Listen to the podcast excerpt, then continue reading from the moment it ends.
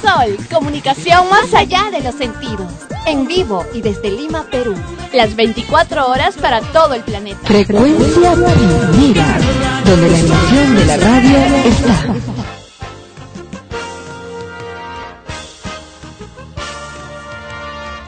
Extremos, episodio 99. Llega a ustedes por cortesía de cotear.pe.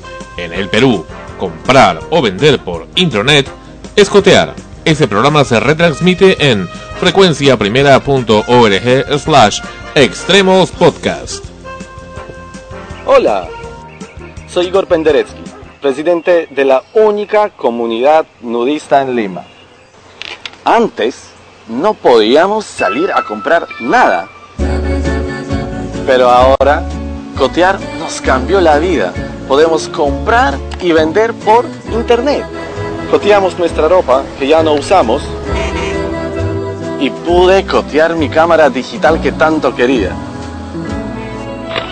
Ahora tenemos una vida plena y no nos falta nada.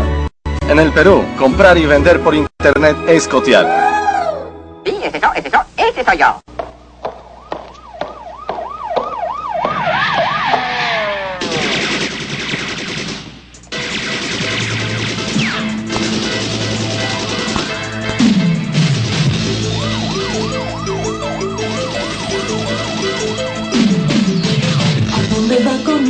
En la mano por la oscuridad? Se ve una sombra que cruza la noche, recorre la ciudad. Una mujer que no olvida te busca de ti, se quiere vengar. Vive muy cerca y sigue tus pasos, cuidado, te dispara. Atención a todas las unidades. Una peligrosa banda ha fugado de la cárcel esta madrugada. Hasta el momento desconocemos la identidad del cabecilla. Solo sabemos que es una mujer. No dejes escapar, es un peligro en la calle. No dejes escapar, es un peligro en la calle.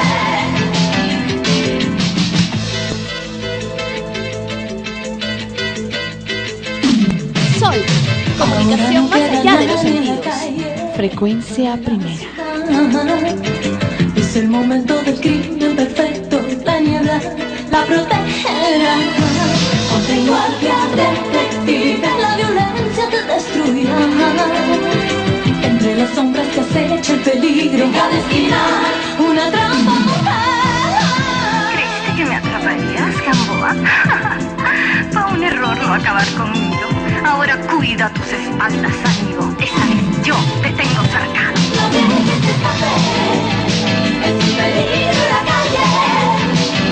No dejes escapar,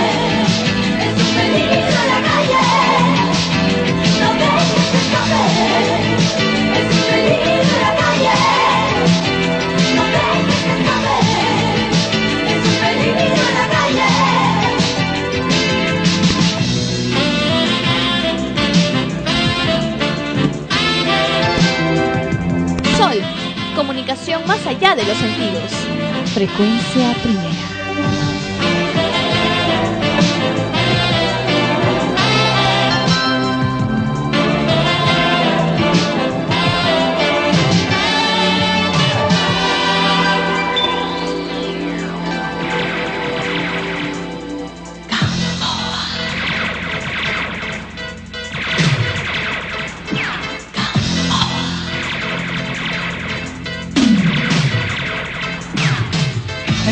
Calle desierta y oscura comienza el juego mortal.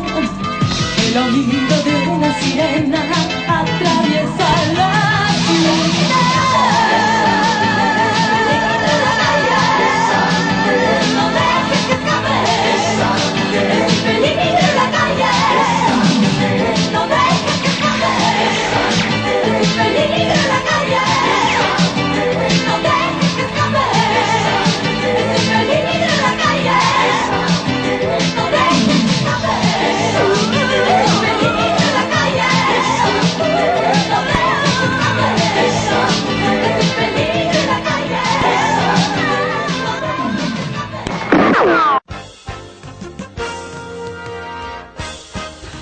Hola, ¿qué tal? Bienvenidos. Eso es Extremos, episodio 99. 99 razones para estar con nosotros en Sol, frecuencia primera RTVN y estamos aquí. Ya falta solo un programa para el episodio 100 y también el aniversario de los dos años de ese programa Extremos. A la Rosa con ustedes y Esmeralda amenaza de estar en unos instantes.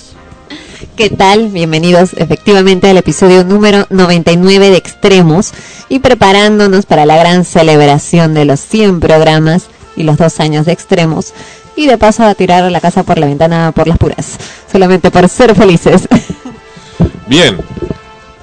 En Amanecemos contigo, un programa muy recordado y querido en Sol Frecuencia Primera, tuvimos la grata ocasión de conocer y de estar eh, juntos en cabina por algún tiempo con eh, Dirceu Pereira. Dirceu Pereira, eh, ejecutor de diferentes personajes muy recordados y muy queridos en Frecuencia Primera y que ustedes también escuchan ahora entre las canciones durante la programación eh, de día y de noche de la emisora.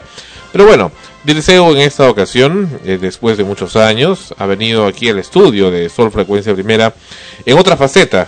Él es un instructor, ¿cómo- ¿cómo se llama Rosa? Personal Train. Personal trainer, él es un instructor personal trainer. Este, iba a decir físico culturista, pero no es. Aunque creo que también Mister Universo. Stripper. bueno, aparte, ¿no?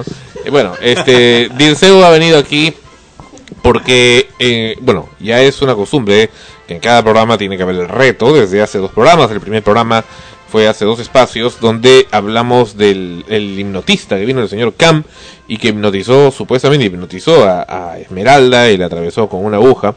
Pero este, y el siguiente ha sido lo de la litiasis, aparentemente poder eliminar una litiasis de vesícula sin necesidad de operación, aparentemente. De todas maneras estamos confirmando el particular. Y hoy en este episodio 99 Dirceu viene por un gran reto. ¿De qué se trata? Se trata que Ana Rosa, en esta ocasión Ana Rosa es la del reto, quiere eliminar grasa abdominal. Vaya. Y, y no es el único caso. Muchas chicas muy bellas quieren siempre, eh, muchas otras, digo, Gracioso. quieren eliminar grasa abdominal y les es muy complicado, les es difícil, entran a diferentes tipos de dieta y se trauman con eso. Pero bueno, eh, Dirceu tiene una gran y amplia experiencia por muchos años en, como instructor personal eh, de muchas personas, eh, ha trabajado en varios gimnasios muy importantes de la capital.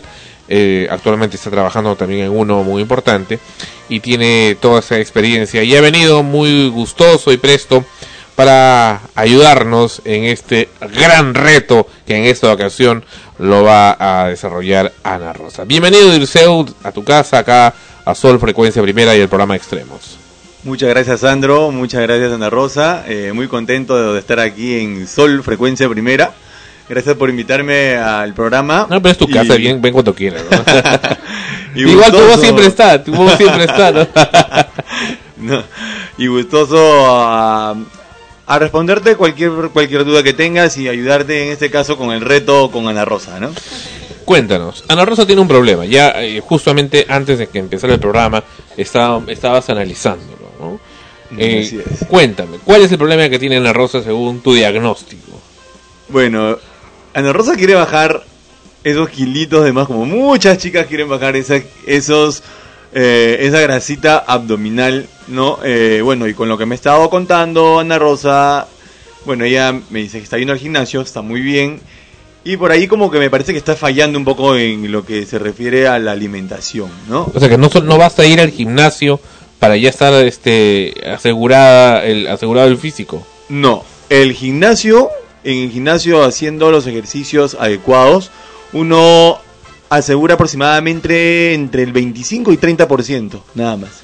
El otro 70%, 75%, aunque no lo crean, es la alimentación. No me digas. ¿Tanto así? Así, así es.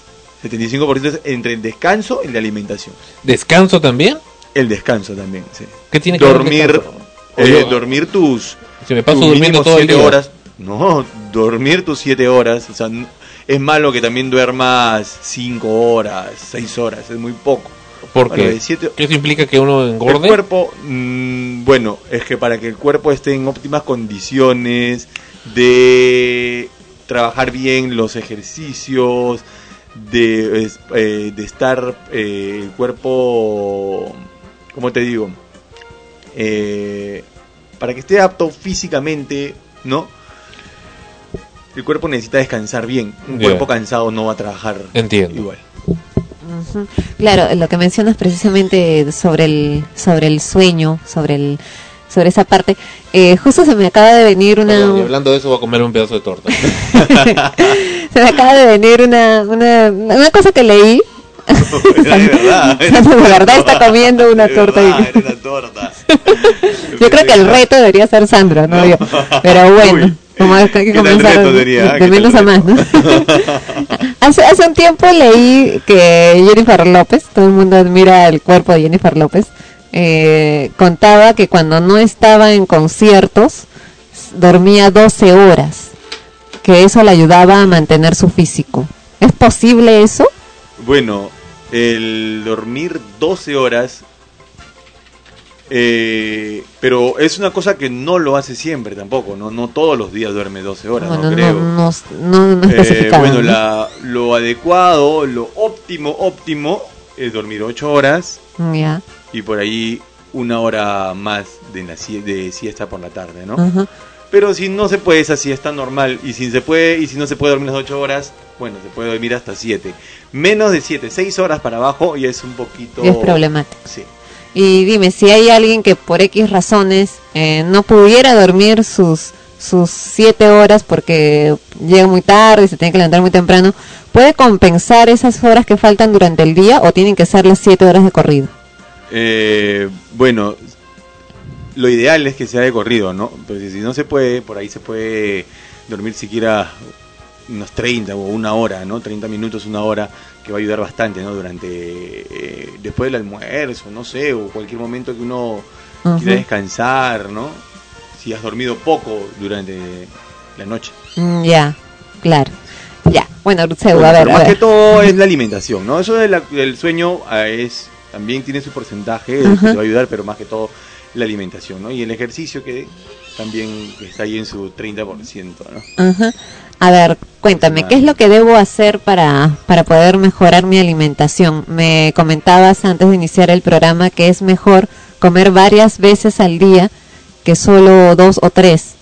Exacto, claro, porque si tú comes dos o tres veces al día y pasas, quiere decir que estás pasando más de ocho horas sin probar alimento alguno, ¿no? Entonces eso es contraproducente porque hace que el, que el metabolismo se vuelva un poco lento, Eh, eh, porque el cuerpo, eh, como sabe que va a recibir, es, es tan perfecto, ¿no? El cuerpo que como sabe que va a recibir alimento de acá ocho horas más, entonces se guarda, se gran parte de esa, de esa comida que vas a ingerir la va a transformar en grasa, ¿no? Lo va a guardar como reserva.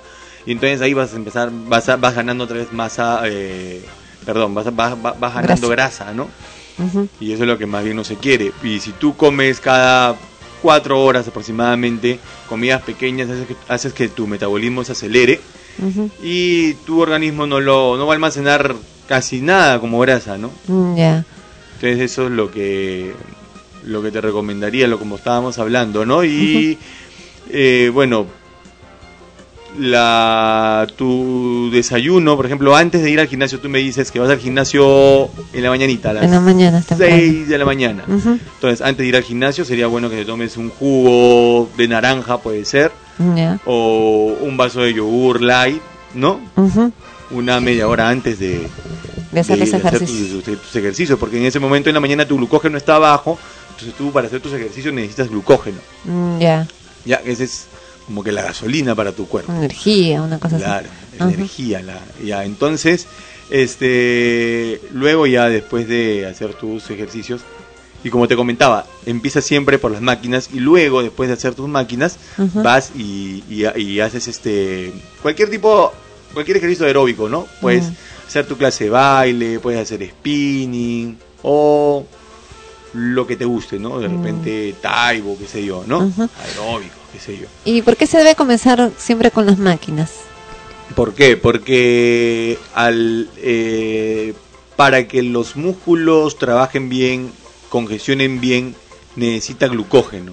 Entonces, si tú te vas a una clase de spinning primero, una clase aeróbica, te vas a gastar todo tu glucógeno y luego vas a las máquinas y ya no vas a tener glucógeno. Entonces no Mm. vas a aprovechar bien el ejercicio muscular. En cambio, si tú haces primero las máquinas, eh, vas a estar con todo tu glucógeno, vas a estar con toda tu energía, con toda tu fuerza y vas a empezar a trabajar mejor, los músculos van a trabajar mejor y luego, después de eso, eh, que termines tus ejercicios anaeróbicos, que son las, eh, en este caso las pesas, vas a hacer cualquier ejercicio, cualquier ejercicio aeróbico y que- en el que vas a terminar de quemar tu todo el glucógeno, ¿no? Vas a terminar de Ujú. utilizar el glucógeno y vas a empezar a quemar grasa.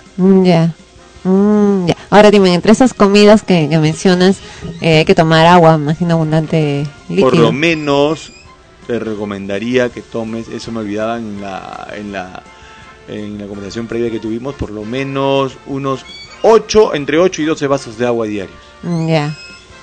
Apenas te despiertas ya tienes que tomarte uno o hasta dos. ¿ah? Así, en ayunas. Sí, y luego recién tomas tu jugo. El agua no va a engordar. No, el agua no engorda, al contrario. Al contrario. Y cuando, y cuando por ahí de repente pecaste y tienes una comidita media pesadita, te comiste un pedazo de torta o algo, es bueno que tomes después agua, agua. Bastante agua. Bastante agua te ayuda a... Tendré que tomar ayuda a un, un río de agua. Sandro. Ahí está, es su botella de agua, mira. Esa botella tienes que acabártela, por lo menos. Sí. Esa botella rosa así de 3 litros, 2 litros y medio, te la tienes que acabar en todo el día. Su- A ver, Dulce, ¿qué es lo que más hace eh, crecer la barriga? Generalmente en el caso de las mujeres, por lo menos, imagino que también los hombres, pero las mujeres tienden rápidamente a engordar el abdomen y la cintura cuando cuando dejan de hacer ejercicios en general, es ¿no? por la comida, por la comida, por la, el exceso de ingesta de carbohidratos. Ah, eso, eso es lo que te iba a preguntar. Los carbohidratos son los que más eh, provocan que, que se comer, genere. empiece a comer, no, que te provocan comer los carbohidratos. sí, porque también eso, ¿no? Sí, da claro. ganas de comer. Da ganas de comer precisamente eh, las cosas que más engordan, ¿no? Claro. Y fritas encima. Claro, no, pero los carbohidratos se pueden comer, Mm. se deben de comer, claro, porque eso es este como que lo que te va a dar energía. Ujú. Pero ya no te, yo no te recomendaría ya ahorita que, que entras el reto, no debes de comer carbohidratos ya después de... Ya en la noche, en tu última comida ya no, ya. O Ya. mínimo, mínimo de carbohidrato, ¿no? Eh, tu ingesta de carbohidrato debe ir de más a menos durante el día. O sea, en la mañana, en el desayuno regular, si puedes comer, en el almuerzo también un poco menos, en media tarde un poco menos, y en la noche ya casi nada, ¿no? Y ahora, ¿cuáles son los carbohidratos permitidos y cuáles no? Porque hay, al- por ejemplo, el arroz, mencionabas de que era mejor no no comer arroz en este caso, ¿no? Claro, si quieres, si quieres obtener resultados más rápido, te recomiendo que no que saques de tu dieta el arroz, ya de ese carbohidrato, pero puedes comer o papa, o camote, o choclo, o pastas por ahí, no todos los días, pero sí puedes comer pasta, pero eh, no mezclarlo con ningún. Entre estos carbohidratos no se deben de mezclar. Yuca también, Mm, ya. trigo también, menestras también. Puedes comer menestras, sí, Ya. una vez a la semana por ahí, Pero sin mezclar con Sin otro carbohidrato. O sea, no puedes comer las lentejitas sola. de repente con arroz o lentejas con papa. No, tus lentejas, una, una proteína que puede ser carne, puede ser pescado, puede ser pollo, pavita, qué sé yo, Mm, eh, y eh, verduras pero tampoco comer tantas verduras, ¿ah? Sea, un plato normal de verduras. Mm. Porque Oh. mucha fibra también de las verduras también hace que se infle un poquito la barriguita. Ah, No debes comer, no es, eh, ah, ya, entonces tengo hambre, ¿qué como? ¿Más verduras? No. Ya, y por ejemplo, eso que acabas de mencionar, ¿qué pasa si, si tengo hambre? ¿Y qué como? ¿Qué como? Hay que masticar, ah, quiero morder algo. No, pero yo no estoy. Mira, ponte a pensar. Estamos hablando de aproximadamente cinco comidas diarias, cinco comidas al día. O sea, no, Mm. no te vas a morir de hambre, ¿ah? Ah, ya. Cinco comidas es. No, porque Está bien, algunos- a veces, si tú me dices que comes a veces tres o cuatro, te va a dar de comer más todavía para bajar, Ya. imagínate. Ajá. Ajá. Claro, es que como... Nada más que vas a comer cosas sanas. ¿no? O sea, 10 pollitos. a la brasa. ya no a la brasa, nada. Dime, no hay papas ¿cuál es la nada comida, de- la comida, este, digamos, más recomendable dentro de las comidas comerciales que hay en la calle? Porque, por ejemplo, eh, en la vida diaria se da que por el trajín, pues Ya. uno no tiene tiempo de estar en la casa y que te preparen la comida y comerla, porque tienes que estar en la calle trabajando, ¿no? Eh, Ir de aquí para allá, es, es la verdad, ¿no? O sea, mucha gente y precisamente la que más engorda es la que más está en la, eh, eh, En la dedicada calle. en la calle trabajando. Entonces, Sí, pues. pasas por la calle y ves qué es lo que encontramos, encontramos en la calle: pollo a la brasa, chifa, cevicherías. Es lo que más hay. Ya, claro. O, o menú. ¿No? Mm. Entonces, este. ¿Qué podemos comer en esos casos? ¿Qué es lo que te recomienda comer? ¿Qué, ¿El chifa dicen que engorda menos? ¿O me equivoco? Que- No, ahora que porque tiene arroz. tiene sal, ¿no? Claro, te hacen comandante Ajinomoto, hacen que retenga, te- que la sal hace que retenga líquido. ¿Cómo es esto de que la sal retiene el líquido? El hecho de comer sal te retiene líquido, o sea, hace que, que mm, vayas mucho menos al baño y uno tiene que estar, tomar bastante agua y eh, ir y miccionar, tomar agua y estar así en ese, tu, tu, tu organismo debe estar eh, siempre en ese funcionamiento, limpiando, limpiando, limpiando. ¿Qué pasa cuando, cuando producto de que has comido algo muy salado, como los como chifa, pollo a la brasa, pastas, eh, Harta agua, sí, eh, tienes que tomar bastante agua. bueno, te da sed, ¿no? Claro, pero no Este- tomes gaseosa, pues agua. ¿Qué implica la retención de líquido? Que te hinches y que muchas veces, eh, o sea, tú tienes de todas maneras, una persona tiene grasa, pero en el abdomen muchas veces uno retiene líquido, o sea, aparte de la grasa hay es agua. ¿Entiendes? Con la grasa, toda, todo, todo, todo, todo se junta ahí. Ujú. Ya, y entonces, este, si tú... Y forma una especie de masa. Claro. O sea, si tú, si tú retienes ese... Tú haces que retenga mucho líquido. Entonces tú lo eliminas. Ya. Tú lo eliminas de, de esa manera sin tomar... Sin comer cosas que tengan mucha sal y tomando bastante líquido. Pero las cosas saladas son las que más se consumen, ¿no? Las más ricas. Bueno, pero no se debe, pues, Entonces, ¿no? ¿qué es lo que debe hacer uno? Tomarse pues 3 litros de agua. Como te digo, sí, tomar entre neutralizas 8 a eso, 12 ¿no? vasos de agua. Y lo Diarios. Sí, te ayuda, te ayuda, pero no debes de... También uno trata de comer eh, la sal normal, ¿no? Sin excesos. Todo en exceso hace daño. Y, la- la- y los dulces también. Los dulces también, porque, eh, bueno, el dulce, el azúcar es un carbohidrato simple. Y, bueno, es- son los monosacáridos y el exceso de azúcar, ¿en qué se convierte al final? Se va a convertir en grasa. También. Caramba. Por todos lados la grasa. Por todo el lado. la- Inclusive, inclusive, inclusive el exceso de proteína también se convierte en grasa, el exceso de carbohidrato también se convierte en grasa. Pero menos, por todos lados vamos a, vamos, pero por eso te digo, uno debe de comer Pero me parece medido, ¿no? raro qué tan fácil es obtener grasa y qué tan fácil. difícil es eliminarla. Eliminarla, así es. O sea, eh, la sociedad te, dispo- te predispone más bien a asimilar grasa Así es. por todos lados. Así es. Te sí, provoca as- más grasa, grasa, grasa. Claro. Atrae, retén grasa. pues. Sí. Pero al eliminarla, ¿cómo? ¿No? Ahí viene lo, lo difícil y lo- los gimnasios, pues. Hay gimnasios también. Pero el gimnasio que te van a ayudar a, quemar, claro, implica esfuerzo. te van a ayudar a, a quemar un poco de calorías, ¿no? Y, y como te digo, no solamente el ejercicio, sino con- una dieta adecuada, que en conjunto es lo que te va a ayudar a bajar eh, ese porcentaje de grasa que uno tiene, ¿no? ¿Y el consumo de frutas? El consumo de frutas, frutas son o- muy buenas. O jugo de frutas. Eh, muy bien. eh, las frutas son muy buenas, ricas en vitaminas, en carbohidratos. También tienen azúcares, ¿no?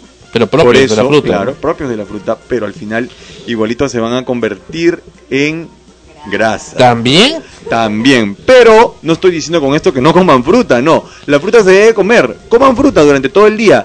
Hasta la fruta no se debe comer hasta las 4 de la tarde. Después de las 4 de la tarde sin ningún jugo de fruta, ninguna fruta, ninguna ensalada de frutas, nada de, que de, que de fruta. ¿Por qué? ¿Para qué?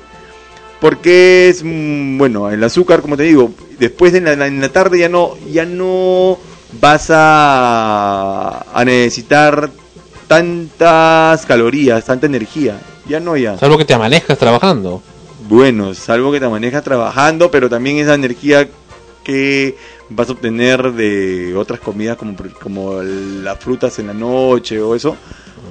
Puedes comer algo más sano, ¿no? Que también te va a dar este va a haber este menos cantidad de calorías.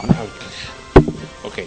Eh, Dirceu, por ejemplo, en, el, en lo que me, has- me estás diciendo de cómo debo de seguir la dieta, eh, ¿en qué momento debo comer las frutas y qué frutas debería de comer? Porque, por ejemplo, imagino que hay algunas que Ya, mejor claro. evitar. Sí, bueno, las que debes evitar, te voy a decir las que debes evitar, porque las más son las que puedes comer. las que debes evitar es eh, las frutas que tengan mucha grasa, como por ejemplo la lúcuma, el mango, la rico. chirimoya, lo más rico. la chirimoya, eh... que como limón. Oh, mira cuántas frutas puedes comer. Puedes comer sandía, melón, naranja. Todas las, na- las de agüita, agüita. u- uvas tampoco, tampoco tanto. No, no, no. Ni verdes ni... No, no, no, no. Eh, bueno, pues no, no es que te diga que no puedes comer, ¿no? O sea, Mm. Sí puedes comer uva, pero No poco, tanto. no tanto. En una ensalada de frutas no te ponen una, una un racimito de uva, ¿no? Te vienen que no sé cuántas uvas, no pasa nada. ¿Qué fruta es la más recomendable entonces? Por eso, como le comentaba Ana Rosa, comer este piña, hasta plátano puedes comer, mandarina, naranja, todo ese tipo de frutas, ¿no? Porque lo que no debes de comer son las otras, eh, como le decía Ana Rosa, el- la chirimoya, la lúcuma, el mango. Pucha, justo las más ricas, pues Sí, no te. Esas no. Melón. Sí. Melón, sí. Y este... ¿Qué fruta te iba a decir? Papaya. Papaya, también, claro. Ajá. Y las carnes, ¿qué cantidad de, de carnes? mm, ¿Qué cantidad de carnes puedes comer? Ajá. Ya. Mm, bueno, aproximadamente unos 120, entre 120 y 150 gramos ¿ah? Ya. en cada, en tu, en tu comida de, en tu almuerzo. En la comida de, de la noche que te decía que tienes que comer, en tu última comida te comes una latita de atún light Ya. con verduras, con brócoli, porque es una verdura que tiene... Pero el atún tiene sal, pues. Pero por eso le decía, es el Sin atún sal, light. Ay, Dice que ay, ya no- bajísima en sal. Y aparte tienes que exprimir esa agua que tiene. Ah, ya, sal, lo cuelo. Sí, sí, sí, lo cuelo. es muy más grasoso, rico, ¿no? Es más uno se lo toma solito. Pero ya, pues. no, pero es muy grasoso. Estamos, estamos en un reto. y, y quiere bajarlo más pronto posible. O sea, yo lo puedo hacer bajarlo un poco más lento, ¿no? Pero ella quiere ya, ya, ya, ya. Ella quiere en menos, le quedan que tres semanas. Entonces, tenemos que. Y además es un reto, pues. Claro. El reto que- consiste en hacer algo que, que, que sea muy difícil. Claro, tenemos que hacer algo que algo que sea rápido. Claro, además así vamos a demostrar que, que se puede hacer Claro. sin necesidad muchas veces que, uno piensa y el último recurso, una Claro, si liposucción, no, podemos pues hacerle- natural se puede. Claro, si no podemos hacer otra otra dieta más suave, pero la vas a bajar en 3, 4 meses, ¿no? No quieres eso, quieres bajarlo ya, ya, ya, ya. Claro. Ya, pues. Y dime, y el pollo a la brasa, que es tan rico. Y, y- y- y tú comes pollo a la brasa, tú ya no comes eso, ¿no? Bueno, mira, Muy rara vez. yo te digo la verdad, la verdad, la verdad. Lo que pasa es que cuando ya tienes mi, metabol- mi- mi meta- mi metabolismo está ya muy acelerado. Yo como aproximadamente entre 6 y 8 veces al día. Ya. Ya, eh, y no son comidas tan chicas. Por ahí que comeré dos, dos comidas ¿Pero qué comes, por ejemplo? ¿Cómo es mi dieta durante el día? Sí. Por ejemplo, yo empiezo mi desayuno como a las 5 y media de la mañana. Me tomo como Pa- 700, para, para, ¿te- 800. ¿Te, te despiertas a las 5 y media de la mañana? Me despierto 5 y cuarto, estoy tomando mi desayuno 5 y 20 ya. 5, 05 y 15 horas, tú te despiertas. Así es, sí. Ya. Caramba, ¿y ¿cómo haces? ¿Cómo hago? Tu despertador. De despertador, pues me despierto, ya estoy acostumbrado a eso. Ya es mi ritmo de vida y yo entro bueno. a trabajar a las 6 de la mañana. Ya, claro, obvio, pues, ¿no? Entonces, Ya, ya, pues. tomas tu desayuno y...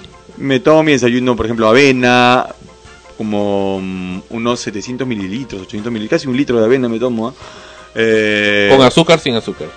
le echo poquísima azúcar. Leche. Rubia. No, sin leche. Ya. Ahí no tomo leche, pero sí tomo leche normalmente, ¿ah? A veces tomo leche. A veces puede ser la avena o a veces la leche, pero mayormente avena. me ¿Leche como- de vaca o leche de soya? No, leche de vaca. Ya. Eh, tomo, me como aproximadamente 8 claras de huevo, claras, zancochadas, no crudas, zancochadas. Me como 3 tajadas de pan integral. Ese es mi, mi desayuno, de las 5 y media de la mañana. Me termino 5 y media de la mañana mi desayuno. Y, y dime, y, no- y no te da, ok, te levantas esa hora, Me pero leva- después, es que ¿no, te, sano. no, te, ¿no te vuelve el sueño? No, porque ya tengo que ir, ya dormí. No, no estoy durmiendo yo 8 horas. Por mi ritmo de trabajo yo duermo menos. Estoy durmiendo aproximadamente 7 horas, 6 horas y media, 7 horas. O sea, de acá, ya, de acá te vas ya a la camita. Claro, tengo que despertarme a las 7 de la mañana, a la, perdón, a las 5 de la mañana. Creo que voy a dormir que 7 horas, ¿no? Más o menos. Bueno, Sí, es lo que normalmente duermo. Estoy acostumbrado, ya mi cuerpo se ha adaptado a dormir ya mis 7 horas. Y por ahí que en el día a veces duermo media hora más, a veces, ¿no? Una hora más. Y el almuerzo, de, ah, de ahí, de desayuno, ¿qué, ¿dónde vuelves a comer? Luego mi desayuno, este es mi primer desayuno. El otro es el desayunos.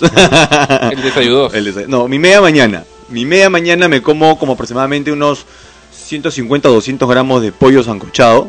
Ya. Me como... ¿Y de dónde lo sacas? ¿Vuelves a tu casa? No, no, no, no, me llevo de mi casa. Yo ya Ah, tengo ya preparado, ya llevo mi lonchera. lonchera, claro. Ah, ya. Si no, ¿cómo? Ya, Ya, pollo sancochado. mi pollo sancochado, me como unas cuantas galletas integrales, un par de paquetes de galletas integrales Ya. y un jugo de naranja o un jugo de frutas. Ujú. Ese es mi segundo Y ya te lo tomas ahí por donde estás. Sí. Sin ahí. azúcar. Con, las, con el azúcar de la fruta, porque la naranja tiene azúcar, ¿para qué le voy a echar azúcar? Eh, el plátano, cuando me como un jugo de, un, una- un jugo de frutas, Mm. el plátano tiene bastante azúcar, que el jugo queda recontra dulce. ¿Ya para qué echarle azúcar? Ya, este... Luego viene el almuerzo, que es un almuerzo normal que me dan en el lugar donde trabajo. No puedo escoger caballero, nomás tengo que comer lo que venga ahí, ¿ya? Ya. Salado. Normalmente lo hacen sin sal, ¿ah? Sea, mejor dicho, sin mucha sal. O sea, no lo, no lo cocinan muy salado. Porque a mí yo, yo siento como, como poca sal. O sea, siento el toque cuando la comida es demasiado salada, ya oh, me, me da como que... Y no me la como, pero... Yo le echo más sal. no. La sal la- es normal. Ya, bueno. Y luego después de eso viene como a la... Eso es a las... De almuerzo como a las doce y media, sí. Luego como a las 4 de la tarde, tres y media, tres y media, 4 de la tarde me como un jugo de frutas, ya, con un... Un este... Con un polvo proteico, con proteína, ya, con un suero de leche Ya. que es algo rápido, no voy a tener que llevar nada de mi casa y nada. Como a las 6 de la tarde me como, ahí a las 2 horas no, me como como algo pequeñísimo, es como 120 gramos de carne de res con de repente cualquier carbohidrato que encuentre, a veces con una galleta, una galletita por ahí que me compro, integral, ¿no? Generalmente. Pero ni siquiera me termino el paquete, me comeré que dos, dos galletitas. Y no, esas. no te viene la provocación de, oye, comerme esto, comerme aquello. Ah, bueno, eso vamos, eso vamos. Espera, después te explico. ya, y luego viene la otra comida que me como una lata de atún con camote, como a las siete y media De la noche. de la noche. Y luego llegando a mi casa, ya a las 10, 10 y media de la noche, me como un. Me como unas 6, 7 claras de huevo. Ya. Con un poquito de. de brócoli o lechuga o brócoli generalmente, ¿ah? Y nada más, con eso me voy a dormir. Y bueno, con lo que me decías, si a veces no me provocan cosas, sí, sí me provocan y cuando me provocan me las como, ¿ah? No tengo ningún problema porque como Ningún te decía, remordimiento. Sí, ningún remordimiento, porque como te decía, mi metabolismo está acelerado que bueno, ¿No te afecta? no me afecta, no. Una parrillada. Uy, normal, si es el almuerzo normal, normal. No, Me pero como- imagino que, que eso pues no es todos los días. Claro, efectivamente eso justamente le iba a decir, ¿no? Lo iba a decir, o sea, no es algo que lo haga todos los días porque una vez que ya me provocó algo y me lo comí, ya no me provoca de acá mm, a los 10 días o a las dos semanas. ¿no? Claro, porque si ya fuera seguido ahí sí ya se comienza Claro, ahí, a ahí está el problema, se empieza a juntar y juntar y juntar, ahí empiezas a engordar. Y quedas como Arnold Schwarzenegger ahora, en la actualidad. Una pregunta, Dirceu. Eh, ¿Es cierto eso de que si comes más lento eh, eh, no engordas? Si comes más lento, te engordas. Bueno, hay varios mitos que si comes rápido engordas, que si comes más rápido no vas a engordar, no vas a asimilar bien la comida. Mm. No, pero esto de acá eh, uno debe tratar de comer normal, ni tan rápido ni tan lento, no, no preocuparse en que, uy, debo de comer rápido, uy, debo de comer lento. Claro, no, hay- hay tu comida normal, tranquilo y sin preocuparte de, de eso, Eh, ¿no? claro. Solamente de lo que vas a comer. Porque hay algunas personas que, que comen, o sea, hay- hay gente que come rápido, pero hay gente que come demasiado rápido.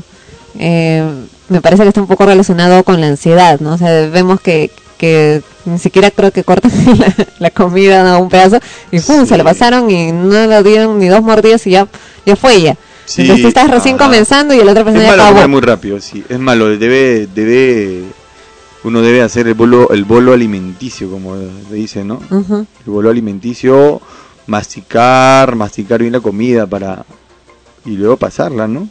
Donde se inicia ahí la digestión. Ujú. Claro, que me imagino que eso de todas maneras hace que se vuelva lento, ¿no? La, Sí, la, digestión Sí. y quizás esa sea Claro, la hace que se lento por- porque te estás pasando la comida casi casi entera, ¿no? Ajá.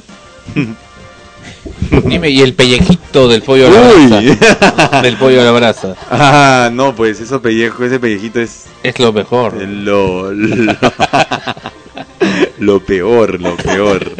Pero es lo Pero más como te rico, decía ¿no? también, eso con lo que me decías, ¿qué, qué hago si como estoy en la calle? Pero como que nos han programado, Dirceu, para uno considerar los alimentos saludables como feos y los alimentos no saludables como ricos. No, pero uno debe ingeniárselas para comer y comer rico. Yo como, mire, mira, mira Sandro, por ejemplo, no, no se provocaría, por ejemplo, a ver, un omelette de unas seis claras o cinco claras de huevo con una yemita, con jamón en trocitos, con un poco de verduras, con champiñones, un omelette así del tamaño de una sartén así grandaza. Riquísimo. Con sal. Con un poco de sal, la sal normal, sí, claro. Ajá. Ahí estás comiendo rico, ¿o no? Sí. ya, pues es cuestión de ingeniársela. ¿Y eso no te engorda? No, mira lo que estás comiendo. Estás comiendo claras de huevo, una yemita, estás comiendo jamón que tiene proteínas, estás comiendo este champiñones que tiene un poco de carbohidratos, proteína también. Y estás comiendo verduras. No, no te va a engordar. O sea, te va a engordar. eh, Bueno, no es que te, no te va a engordar o que te va a engordar algo, ¿no? Sino que te estás alimentando bien. En vez de comerte un pollo a la brasa, con papas, cremas, bueno, y, y Salsas. come salsas, todo eso. Y como me mencionaste hace un momento, que como cuando estoy en la calle, de repente, cuando estás en esos casos, ya te vas a una, tienes algo que comer y te comes, te comes este, el pollo a la brasa, solamente te comes la parte de la pechuga, sin nada de pellejo. Y, ver- y, ver- y- ¿Para qué y la la ensalada, y la ensalada, sin papas, sin papas. Ya no compro nada. Pero imagino que si, por ejemplo, Sandro eh, hiciera una rutina de ejercicios, una dieta y de acá a unos meses, vamos a suponer, ¿no? Bajó de peso. Bajó de peso y este y se mantiene yendo al, al gimnasio y, y durante la semana como que sigue una dieta más o menos normal. Si una vez se le ocurriera comer así como le gusta un- su cuarto de pollo a la brasa, imagino que ahí no habría problema. Solo por esa vez. Bueno. O sea, estuviera en una rutina como tú, por ejemplo. Claro, claro, claro, cuando lo haces este Una de vez vez en cuando, no pasa nada, ¿no? Claro. O sea, cuando ya tu organismo ya va a un ritmo, se va acelerando Claro. poco a poco tu organismo una vez que lo hagas. Pero en pleno proceso que lo hagas, No, ahí pues, sí en no, pleno- ¿ah? en pleno proceso no, Una pues, vez que conseguiste ya Ajá. tus primeros objetivos, ahí te puedes pecar un poquito, ¿no? te mantienes ahí, puedes pecar un poquito de vez en cuando, bueno, no te va a hacer daño, ¿no? Ajá. Claro, ya Ajá. ves. O sea, todo exceso es malo. Todo exceso es malo, exactamente. Dirceu. Bueno, ya llegó Esmeralda acá que está, está de testigo. Ahora no puede participar porque no sabe de qué estamos hablando. bueno, es- ha venido maquillada. y creo que se ha disfrazado de diablo. no, de diabla, dice. De bueno, diabla. este, Dirceu. eh, Sí, sí. Dirceu, dime, este, respecto al tema de lo que estamos hablando de Ana Rosa, por ejemplo. De este asunto. Aquí y ahora, en este momento, ¿qué ejercicio le recomendarías? Bueno, como, Como te instructor, decía, aparte del tema nutricional, que sí ya les ya claro, como te decía, bueno, que haya sus máquinas. O una- no, pero está a- haciendo- aparte de máquinas, un ejercicio que puede hacer en su casa. O que puede hacer acá. Puedes hacer, puedes trabajar con un poquito de abdominales, ¿ah? Pero aunque, mira, hacer, el hecho de hacer abdominales no te implica de que, pucha, vas a quemar y, porque el abdomen es un músculo más y no te eleva tanto las pulsaciones como el hecho de hacer cuando estás trabajando piernas, cuando estás trabajando espalda, pecho, los brazos, ¿no? Entonces, no necesariamente hacer tantas abdominales. Ya. Yo, yo digo esto porque. O sea, mucha normal, gente lo normal. Y en su caso uno puede trabajar también haciendo un poco de sentadillas, un poco de piernas, eh, si tienes tus pesitos atrás un poco de brazos, qué sé yo. Subiendo y bajando escaleras. es un ejercicio aeróbico, también te va a ayudar un poco, ¿no? ¿Y subiendo y bajando rápido o despacito? Normal. Normal, ni tan normal, normal. Como, como bajando de un terremoto. Virceu, ¿qué es lo que hace que, que una persona logre eh, tener el abdomen así marcado? Con esos coquitos que les llaman. Ya, bueno, eso de ahí es todo es con con este todo es acumulación de ejercicio. Todo eso de ahí lo vas a lograr con lo de la alimentación y haciendo tus ejercicios. También trabajando un poco abdominales para que el la- el el volumen de tus de tus músculos del abdomen como que se noten bien, ¿no? Se noten Ya. cuadraditos, más cortaditos.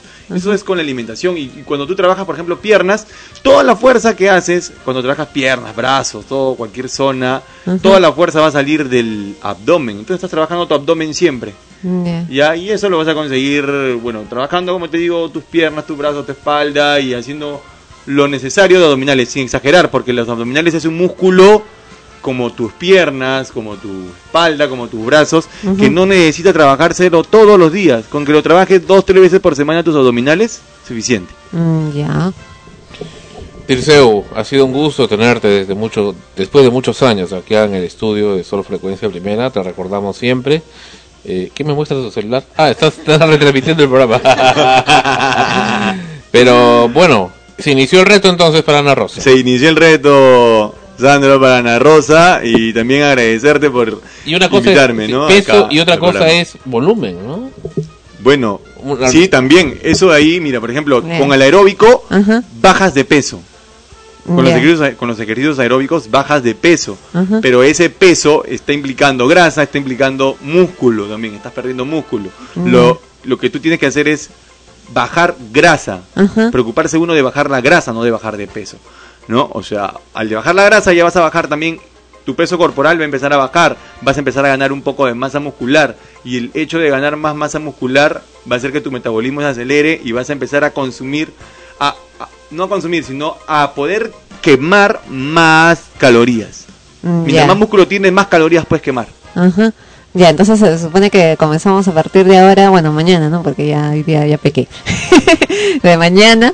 Eh, y en tres semanas debo de, de ver los resultados del reto. Del reto. Bueno, en tres semanas lo medimos, pero no hay un centímetro, había que medirlo con un centímetro, ¿no? ¿Tienes un centímetro, Ana Rosa, acá, en el estudio? No, no tengo, pero fácil, mañana a primera hora me mido Claro. y en el programa anuncio cuál fue mi medida. Oh, vamos a ver, acá creo que tenemos un centímetro. Ah, acá hay un centímetro. ya, excelente, excelente. Ya no te Ya, escapa, ya, no te escapa, Rosa, Rosa. ponte ahí junto del CEU. Vamos a, a medirla. Esmeralda, ayúdala por favor, mídele a, a Ana Rosa. Si no, van a decir que le están tocando. ya va- vamos a medir a Ana Vamos a Rosa. medir el reto. Mide la- la- mídele- hay que medirle la cintura alta. La cintura alta. Mide la cintura alta y luego donde está el rollito. ya, y hay que medir esas dos zonas. 83. Muy bien. la- y donde está el rollito ahí. Tienes que medirte con ese mismo pantalón la próxima vez. ¿ah? Y la misma ropa. claro. y el mismo centímetro. No, no. 88, ¿no? 86. Ya. Muy bien. Ya, entonces esa es la medida. ¿Y a cuánto debería bajar? Por lo menos 80, ¿no? Por lo menos, ¿ah? Sí, sí, sí, sí se puede bajar. Vamos a ver, pues en tres semanas tampoco no, no hay que... No se, no, no se va a poner una Barbie, ¿no? Pero si ella sigue con todo ese No, y yo sí soy régimen- caso perdido, ¿no? no, nadie caso perdido, pero no alcanza el centímetro. Vamos a medir, a ver. Ah, Uy, hay que pisar el centímetro. no, ya ves. No, en serio. Son 144. Cuatro. Cuatro. ya, sin palabras. ya. Bueno, eso ya es caso perdido. No, no es caso perdido. Tú, Se demora más. En tres semanas no te haces eso, ¿no? y, y- no, aunque no es el reto, ¿no? Pero ¿qué sugerirías tú? Que bajes tu ingesta de grasas, que ya no comas cosas así en la noche, cosas que te pueden... Y hacer ejercicio, que no... que es importantísimo para ti. cansa, cansa. Pero toda todo lo que se quiere ver bien cuesta, ¿no? El que quiere celeste que le cuesta. ¿Y en qué tiempo tú pronosticarías? Para una, ti. con una dieta intensa. De bajar esa Pero qué cambio, pues. ¿Cuántos kilos bajar? No, no, no. eh, eliminar esa panza. Eliminar esa panza. Es que la panza de 143 que bajarla a cuánto? A 100, por decir. Claro. La puede bajar en unos 6 meses, ¿ah? Para Navidad. Más Sí, o menos. Se puede, se puede. Cuestión de que te pongan las pilas. Listo. Ya. Dirceo, muchas gracias por estar con nosotros. En tres semanas sabemos los resultados del reto, si Ok. Ana Rosa lo logró. Entonces, no dulces, no salados. ¿Verdad? No dulces, eso sí. Debe de, no deben de tomar gaseosa, ya nada, ningún tipo de bebida. Ni free light, ni nada de eso. una pregunta, el free, el free light. Bueno, eso sí, ¿ah? No tiene calorías, cosas que no tengan calorías, sí. Ya. Ya. Y agua, no- no gaseosas, Agua, no. más que todo agua, agua, agua, agua, agua, bastante agua. Nada de gaseosas, nada de postres, nada, absolutamente nada de chocolates, nada de postres. Nada de esas cositas ricas. Agua. Otras cositas ricas entonces. Gracias, Dirceo. Listo. ¿Tienes un correo la gente que te quiere escribir para hacer consultas? ¿No tienes correo? Sí tengo. A ver. El correo es dirpear underline 1975 arroba hotmail.com. Excelente. Gracias, Dirceo.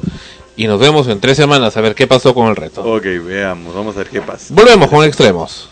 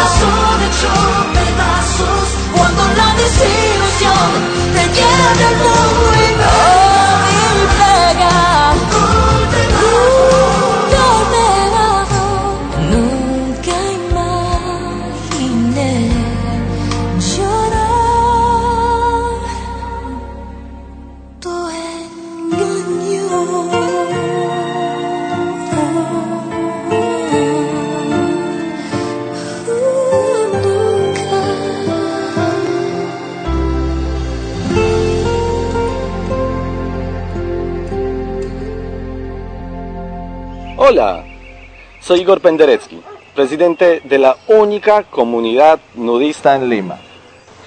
Antes no podíamos salir a comprar nada, pero ahora cotear nos cambió la vida. Podemos comprar y vender por internet. Coteamos nuestra ropa que ya no usamos y pude cotear mi cámara digital que tanto quería. Ahora tenemos una vida plena y no nos falta nada. En el Perú, comprar y vender por internet es cotear. Sol, comunicación más allá de los sentidos. En vivo y desde Lima, Perú. Las 24 horas para todo el planeta. Frecuencia primera, donde la emoción de la radio está.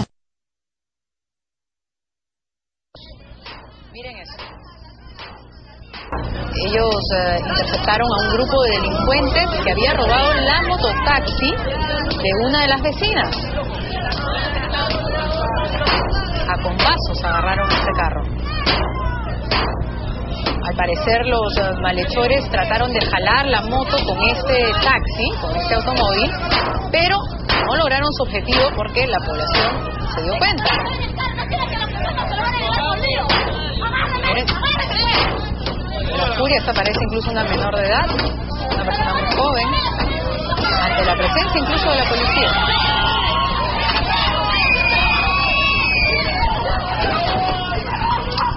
Lo- Los maleantes ya habían fugado y dejaron abandonado este auto con el que al parecer querían robarse la moto y los vecinos intentaron incluso de quemar el, el vehículo, lo voltearon como hemos visto.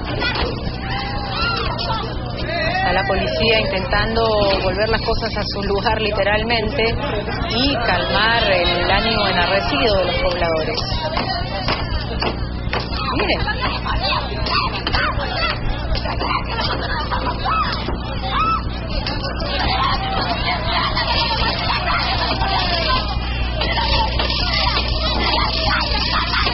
Lo más probable es que este auto ni siquiera No, ese carro a los delincuentes. de a un pobre taxista que le han robado el auto. pues. Ahora,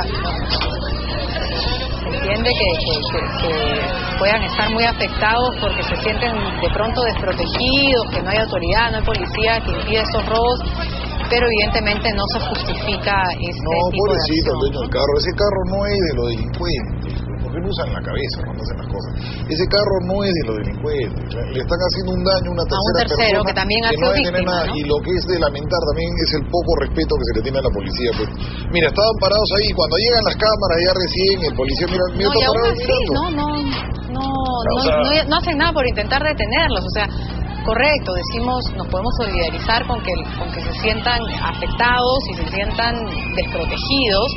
Eh, de hecho, en muchas partes del, del país, miren, esto es acá nomás en, en Lima, pero en muchas partes del país sucede eso, la gente siente que no tienen un respaldo de las autoridades, pero eso no puede ser justificación para hacer ese tipo No, de, pues, de daño. y, y al policía hay que respetarlo. Una chiquita histérica de 16 años no puede estar pues, manejando a la policía. Ahora, también es- hay que decir, es difícil a veces cuando los ánimos están caldeados y, y- y- se da este, este tipo de, de reacción en, en masa, ¿no es cierto?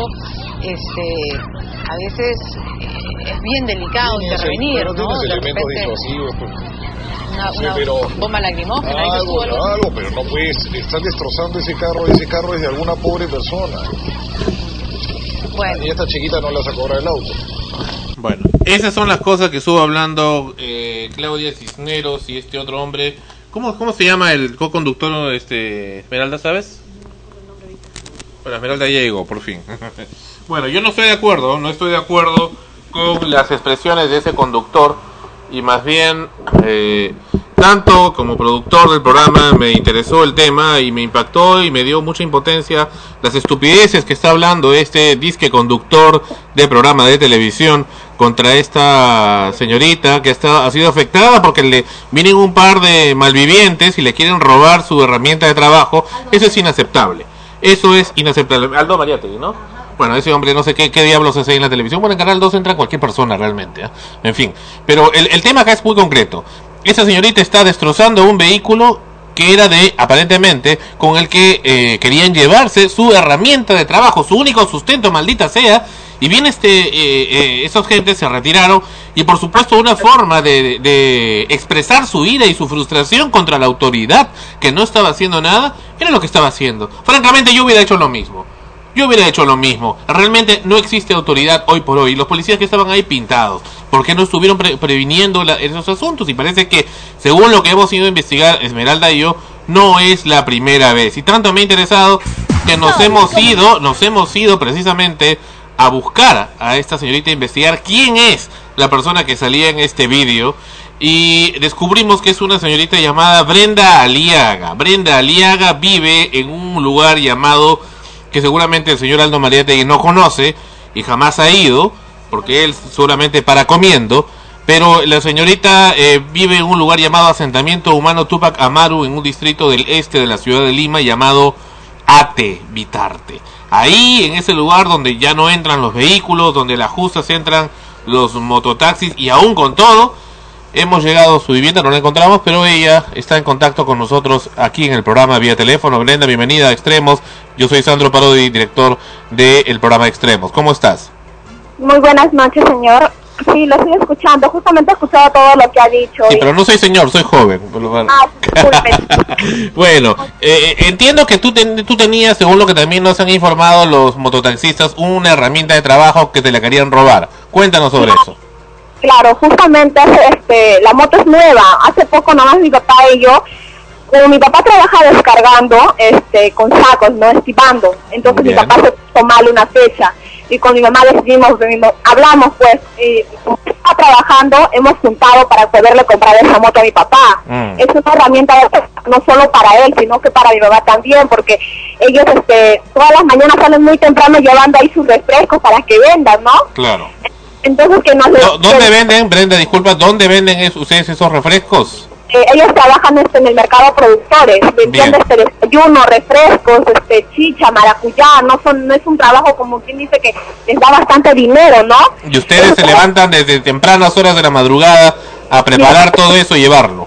Exacto, se levantan muy temprano a hacer la quinoa, la cebada, la chicha, la maracuyá para que puedan vender, ¿no? Bien. Después ella ya, este, mi papá le deja a mi mamá vendiendo y él se va a activar con la moto, ya siquiera era este como que una herramienta más de trabajo para ellos, para sobre todo para mi papá, no para que nos pueda ayudar a nosotros y a mis hermanos. Claro. ¿Y qué pasó? ¿Qué pasó ese día? Nosotros, mi papá justo esa noche amanece, este, está mal, bien, estaba bien mal mi papá. ¿Ves? Y justo eh, nosotros guardábamos la moto en una cochera, pero ¿qué pasa? Como ellos llegan tan tarde, como ellos llegan tan tarde, eh, como ellos, como mi papá llegan tan tarde, la, este, la señora de la cochera como que se había incomodado un poquito, ¿no? Entonces decidimos ya no molestarla y decidimos guardar la moto afuera de mi casa. Bien. Entonces nosotros lo guardamos tapado así con una caja. Afuera de tu casa, ahí donde hemos ido ayer, me parece, ¿verdad? Afuera, correcto. Correcto. ¿Y qué pasó? Entonces, este, ya anteriormente había habido robo en mi zona, en la parte donde yo vivo, este, ya había, había robo, ha habido robo de tachos, este, una- habían dejado la casa de un vecino casi vacío, se habían robado sus electrodomésticos, ahora último ha habido robo también de cable de luz. Bien. Entonces, nosotros confiados, este, mi papá lo deja con la cadena y todo, ¿no? Entonces, eh, a eso de las 3, 3 y 15 de la madrugada, este, escuchamos por parlante, este, vecinos, vecinos, levántense, eh, me están robando, escuchamos. Caramba, ustedes, ustedes están bien unidos, tienen todo un sistema de, de Claro, seguridad bien. comunal, caramba, le felicitamos. ¿Y qué pasó? la coordinadora este, empieza a hablar por micrófono, mi mamá se levanta, le levanta a mi papá, este, Chile, Chile, están robando, levántate. Y mi papá sale, se viste, entonces sale, sale afuera y le grita, Edith, la moto, no está la moto, le grita con desesperación. Y mi mamá este, al toque, ¿cómo, cómo que no está la moto? Sale. Y mi reacción mía es este, agarrar lo primero que vi, porque mi mamá salió todavía envuelta en toalla. Agarré lo primero que vi, me puse una falda, una chumpa, salí corriendo, me dio más miedo por mi mamá, porque como ella sufre de la presión, entonces este, al saber que no estaba ahí la moto, yo dije, ahorita le da algo a mi mamá. O sea, en ese momento todavía no había, no había pensado en eso, sino en mi mamá, pensé en la vida de mi mamá. Correcto. Eh, entonces yo salí corriendo no estaba la moto, bajamos, la moto ya se lo habían prácticamente se lo habían robado, los vecinos al percatarse eh, habían salvado la moto, bajamos y la moto estaba por eh, donde yo vivo, este, por decir ya casi saliendo de mi zona estaba la moto y este, vimos que la moto estaba bien y más abajo ya estaba el carro, el carro de los rateros. Entonces, ¿qué pasa? Que mi, mi Ese auto, ese auto negro que estuvimos viendo en las imágenes, ¿verdad? el auto negro que este que con desesperación este con mi mamá y con todos los vecinos empezamos este a no romperlo porque esa, esa en verdad esa no era nuestra intención sino era quemarlo el, au- es que fue tanta nuestra Bien, cólera muy que nos- bien. Al menos bajar y ver este que mi moto no estaba en mi casa sino ya ya se lo habían robado y si no fuese por los vecinos que recuperamos la moto en este momento prácticamente no sé si mi mamá estuviese ahorita con vida porque como es así, con la reacción y estando mal, y que nos pase eso, porque usted ha subido a mi casa y nosotros no somos ni, gente este, rica, ni mi casa está construida de tres, cuatro pisos, dejando de construir mi casa, hemos comprado esa moto con tanto sacrificio, dejando de, este, de muchas cosas a mis hermanos, de comprarles, o muchas cosas, este, quizás medicinas, algo para comprar esa moto, y para que de la noche a la mañana unos sinvergüenzas, unos rateros suban y se la se lo quieran llevar así, este, ganándose así tan fácil la vida, es lo que a mí, a mí, a mí y a mi mamá sobre todo nos indignó y nos dio tanta rabia y tanta cólera que nosotros, mi mamá agarró y mi mamá dijo, ¿dónde están los rateros? Los pensábamos, nosotros pensábamos que los habían agarrado porque el carro estaba todavía más abajo. Y nos hicieron bajar, los vecinos, no, no están, que solamente estaba el carro. Bajamos y mi mamá subió y se quedó en la moto. En eso este, empieza- empiezan los vecinos a decir, este, hemos llamado, este, llamamos a la prensa, Ajá. porque no, porque esto ya era, ya eran varias veces el robo y, y esto como que ya fue ya la última gota, este, gota del vaso que derramó, Ajá. que tanta cólera que este, llamamos a la prensa y ya vienen ellos a la policía. Viene la policía y le dice, pero si no se han robado, ¿para qué, ¿para qué quieren hacer tanto número? Señor, ¿cómo que no se han robado? La moto ya se lo habían robado, lo hemos recuperado, han baleado, porque los rateros no han venido ni con cuchillo, nada, sino han venido con pistola. ¿Y les han disparado ellos? Claro, este, los vecinos acaban de salir, un vecino salió diciendo, deja, deja, eso no es tuyo, suelta, porque la moto se lo han llevado arrastrando hasta abajo, apuntándole al vecino. El vecino de uno decía, deja, suelta, eso no es tuyo. Y los rateros, cállate, cállate, si no te cosemos, cállate, te vamos a matar. Te que te cosemos. calles". En eso que otro vecino sale diciendo, esa vecino, ratero, ratero. Escucha la, la coordinadora de la zona empieza a llamar por parlante. Si los vecinos verdaderamente no hubieran salido, ahorita quizás este, Dios habrá sido tanto que nos ha iluminado que la moto quizás ahorita lo hemos podido rescatar en verdad. Brenda, este, bueno, a- al menos en mi visión particular como comunicador y como ciudadano, yo respaldo lo que estás haciendo. A mí me ha dado mucha indignación no solamente el hecho de lo que estés pasando, ese tremendo abuso para una persona que trabaja como tú y tu, tu familia, bueno, no te conozco recién, solamente te he conocido a través del, del reporte este del- de Frecuencia Latina, pero me da mucha indignación también la actitud eh, poco poco comprensible de parte de algunos colegas periodistas que te están diciendo que como que eres una histérica y que bueno, que cómo estás abusando. Ok, es, es muy probable que ese vehículo no haya sido de los delincuentes, capaz sí lo era, pero este el hecho es que era la herramienta con la cual este, te estaban queriendo despojar de tu propiedad, ¿no? O sea, y, y, y los, y los delincuentes se fueron y la policía no hace rondas por la zona. Claro, en eso, mire, en es- si verdaderamente nosotros, o quizás mi persona que no llamó a la prensa, eh, no hubiese llamado a la prensa y los vecinos no hubieran salido diciendo que aquí el alcalde de Vitarte no hace nada, que simplemente se gana este, el dinero así de lo fácil, quizás ahorita no hubiesen mandado serenazgo. Ahorita un serenazgo está ayer, a- ayer este, el día del problema recién en la, al día siguiente fue, sí, señorita, que vamos a cuidar. Dieron dos rondas y ahí se fueron. Y Bueno, ayer se- hemos ido con cámaras y no hemos visto un solo eh, Claro, miembro de ayer- Serenazgo. Ha sido antes de ayer. Ayer, ayer no he visto ningún serenazgo. Ellas quizás no se, se comprometen, dicen que sí, que vamos a mandar, que más seguridad Mm. para su vecindad, que para este para el pueblo, que esto, que el otro, con tal de no denunciar nada. Nos quieren comprar con tal de que al día siguiente solamente venga un serenazo y ya, y ahí se acabó el Para problema. las cámaras nada más. Bueno, cada vez que tengas un problema, Brenda, llámanos y vamos a estar torturando al alcalde y la policía para hasta que dé una solución definitiva a este problema que ustedes están teniendo. No es posible y no es justo. ¿Y ahora qué pretenden hacerte pagar el carro? ¿Qué ha pasado con eso? Claro, eh, ahorita el carro está detenido en la comisaría, la dueña del carro se ha presentado, lo que a mí más me indigna ahorita es que eh, quizás como hemos salido en cámara, mi mamá, este, yo, mi papá, entonces, ¿qué pasa? Que quizás ahorita estamos con ese miedo de que mi mamá cuando trabaja no puede vender tranquila, me están llamando al celular, Brenda, ¿estás bien? ¿Dónde estás? Yo salgo de mi trabajo, quizás a mí quién sabe, Dios no lo permita, me puede pasarme algo. Ahorita todos me dicen, tienes que tener cuidado donde andes. Ahorita yo no puedo andar sola, yo ando este con mi mamá, ando con mi papá, de mi trabajo a mi casa. Estoy así, estoy tan atormentada y con ese vivo, sí, vivo yo con ese miedo de que este, estar bajando, que alguien me esté viendo, que me puede, porque ahorita este, como que a los rateros los hemos volteado el plato. Ellos se querían llevar, se querían llevar este la moto. Su, este, su punto de ellos era llevarse la moto y quizás venderlo por ahí, ¿no?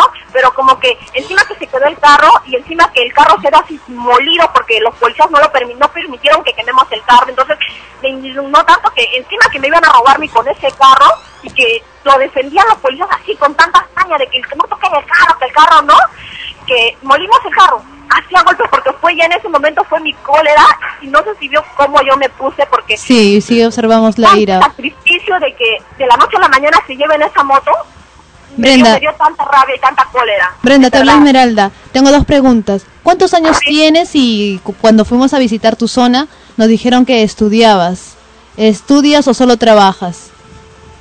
Tengo 19 años. El año pasado me acabo de graduar de teleoperadora y telemarketing en Cefitel. Y ahorita estoy trabajando en mi carrera, ¿no? De teleoperadora, estoy trabajando. Brenda, ¿qué tal? Te saluda Ana Rosa. Eh, cuéntanos, tú dices que ya habían recuperado la moto cuando eh, se dirigieron a- al automóvil. ¿Qué, qué justificación les dieron los policías eh, o qué fue concretamente lo que provocó esa reacción? Porque sí vemos evidentemente en el video de que estás muy exaltada, muy indignada y eso evidentemente responde a, a- a un momento dado en el que te deben haber sacado de, tus casillas. ¿Cuál fue la actitud que tuvieron los policías contigo y con tu familia en vez de ayudarlos? ¿Qué, qué les dijeron? Claro, señorita. A mí lo que me dio, me dio más cólera es, es que yo estaba llamando, yo llamaba, me dijeron, llama al canal 2, llama al canal 9, trata de insistir. Llamé, me dijeron que ya estaban viniendo. Los policías, ¿qué, qué hacen? Se ponen delante del carro y dicen, señores, no lo toquen, que esto que el otro. Y todos, todos decían, no, que lo vamos a quemar, que aquí van a prender así, que si hubiéramos atrapado a los rateros lo quemamos. Los policías, señores, pero el carro no lo toquen. ¿Qué pasa? Que este, empezaban a- empezaban a defender tanto ese carro en vez de preocuparse de decir, señora, está bien la moto cómo está, o preocuparse de decirnos algo, este, pero ¿quiénes han sido? O investigar, lo único que hacían es quedarse parados al lado del carro. Era lo único que hacían, eso me dio tanta cólera que yo les dije, y se querían llevar el carro, no, que ya no vamos a llevar el carro, que ayúdenos. Pero, ¿qué tanto interés tienen en llevarse el carro? ¿Quién sabe? Y ellos están, este, están ahí junto con los, este, con los rateros por último, y, y ha dado algo por debajo para que recuperen el carro y ya está, y se acabó el problema. O sea que si a me robaron la moto, ellos venían y me decían, ¿sabe qué señorita? Como le han robado la moto, aquí tiene otra moto nueva. Eso no es el caso, yo se los dije, me puse, yo, yo suelo ser una persona muy tranquila y muy pasiva y todos mis vecinos me conocen, siempre estuvo saludando muy educadamente, pero quizás en ese momento me entró, me, me entró tanto mi cólera que no me pude contener, disculpen, que no me pude contener en verdad, que agarré y le dije, no señores, este carro no se mueve de acá hasta que no venga la prensa, eso se va a enterar todo, se van a enterar que aquí en Vitarte no existe la policía, no hay justicia, porque es la verdad, no existe señorita, en Vitarte, en mi zona donde yo vivo, en Tupac Amaru, es una zona como quien dice, se es la tierra de nadie, ahí hacen de todo, compran a los policías por debajo y los policías no hacen nada, en, nuestra, en sus caras de ellos nos están robando nos hacen de todo. Me dio tanta pena que le dije, no, ya está viniendo Canal 2, Canal 9, y, y el policía me dice, no, yo tengo mis contactos, que ellos no van a venir. Encima me pasan a hablar con celular. ¿Cómo? Perdón, ¿cómo está diciendo que el policía dice que tiene contactos en la prensa para decir que no vengan? Claro, el policía me dice, señorita, No, que sí, ellos no van a venir. Así me dijo Qué policía, yo no payaso, le ¿no? entiendo. Estaba, estaban todos mis vecinos y me dijo, señorita, que este que los policías no van a, que la prensa no va a venir porque yo tengo mis contactos y me están diciendo que no, porque todos ellos se comunican. Y me pasa. Y todavía me dice, Paname- Panamericana Televisión, este señorita, le vamos a informar que nosotros agarré de colgué y le dije directamente al, a- con el que estaba hablando, disculpe señor, yo no estoy hablando con Canal 5, yo he llamado a Canal 2 y Canal 9 y ellos me han asegurado que están viniendo, discúlpeme usted. Le colgué, le di el celular al policía, le dije, le dije, alcé mi voz, en verdad, alcé mi voz y le dije, ¿sabe qué señor? Yo no, yo no estoy hablando a Canal 5, le dije, yo me estoy comunicando con Canal 2 y Canal 9 y ellos me han asegurado que van a venir. Yo creo que soy una persona mayor y yo no estoy jugando con ellos. Ellos me han asegurado, y este carro, señor, no se mueve. Y si se mueve, me van a tener yo que llevar a mí encima de él, le dije así. Yo me puse en el medio. Vieron todos mis vecinos y dijeron, está bien, está bien, que los policías son unos comprados. Me empezaron a apoyar. Y quizás a mí me dio como que algo de seguridad es en ese momento no estar sola, ¿no? Sino contar con el apoyo de todos ellos, de mis vecinos. Eso me parece bien. Eh, eh, este, Brenda, mira, yo, yo felicito eh, tu actitud, eh, pero también te pido que tengas en cuenta que en este país existen normativas y existen leyes. Y muchas veces, y muchas veces, y eso es una cosa que acá en el programa lo hemos tratado mucho, y yo mismo lo he vivido, a veces uno por querer aplicar la justicia como debe de ser y como la conciencia uno le dice, a veces termina siendo de denunciante un denunciado. Y eso es lo más injusto que a mucha gente le pasa, hasta termina en cárcel y, es- y, el, y el delincuente pues termina siendo como una víctima. Y eso también pasa mucho acá y por eso es que yo lo que te recomiendo una cosa y al menos yo lo aplico en mi vida personal y lo- los chicos acá de prensa también lo aplican y, y qué mejor hazlo también y te digo que está trayéndonos resultados.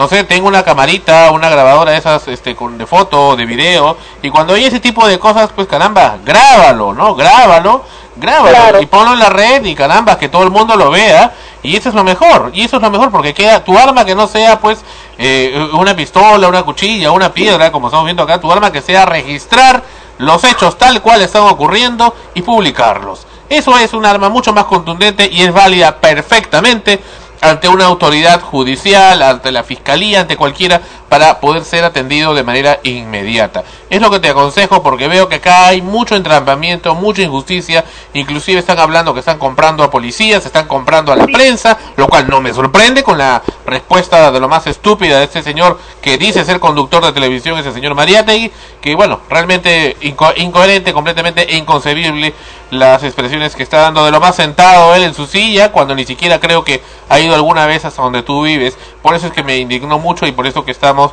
llamándote para, para enterarnos sobre el particular. Brenda, finalmente te pregunto, ese, ese vehículo que te quisieron robar, no te lo robaron, ¿verdad? Claro, porque lo llevamos a recuperar con ¿En cuánto está valorado? ¿Cuánto está valorado? Así es, Si no me equivoco, es, está entre de 8 mil a 10 mil. 10 mil soles. Claro. Perfecto. Perfecto. Lo, me parece raro que alguien vaya hasta allá, hasta donde tú vives, que es una zona difícilmente accesible, con un vehículo que por supuesto vale mucho más que 10 mil soles, a querer llevarse tu pertenencia nada más.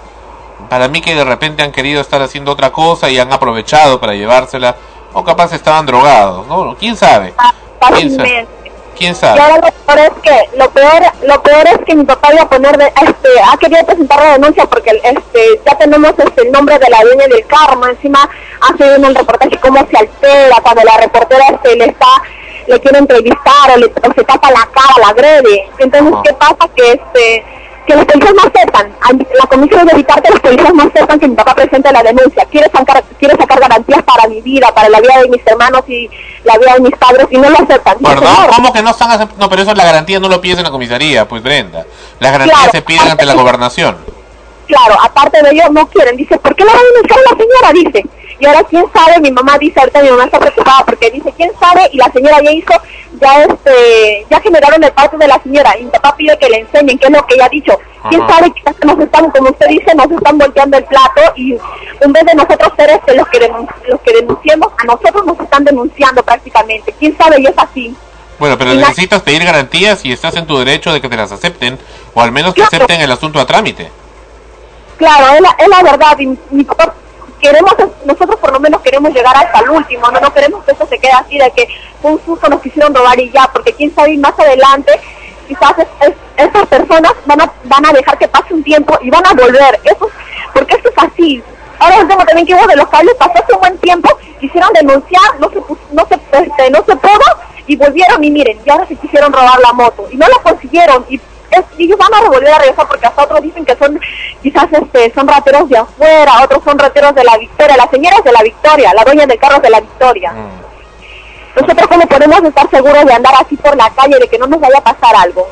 Perfecto. Por favor, Brenda, regístrame esas cosas en video y haznosla llegar o, o comunícate con nosotros para recoger ese material, porque quiero tener más información sobre otros hechos que estén ocurriendo y sobre el particular entiendo que ya debes tener un abogado que te esté respaldando pa- o patrocinando.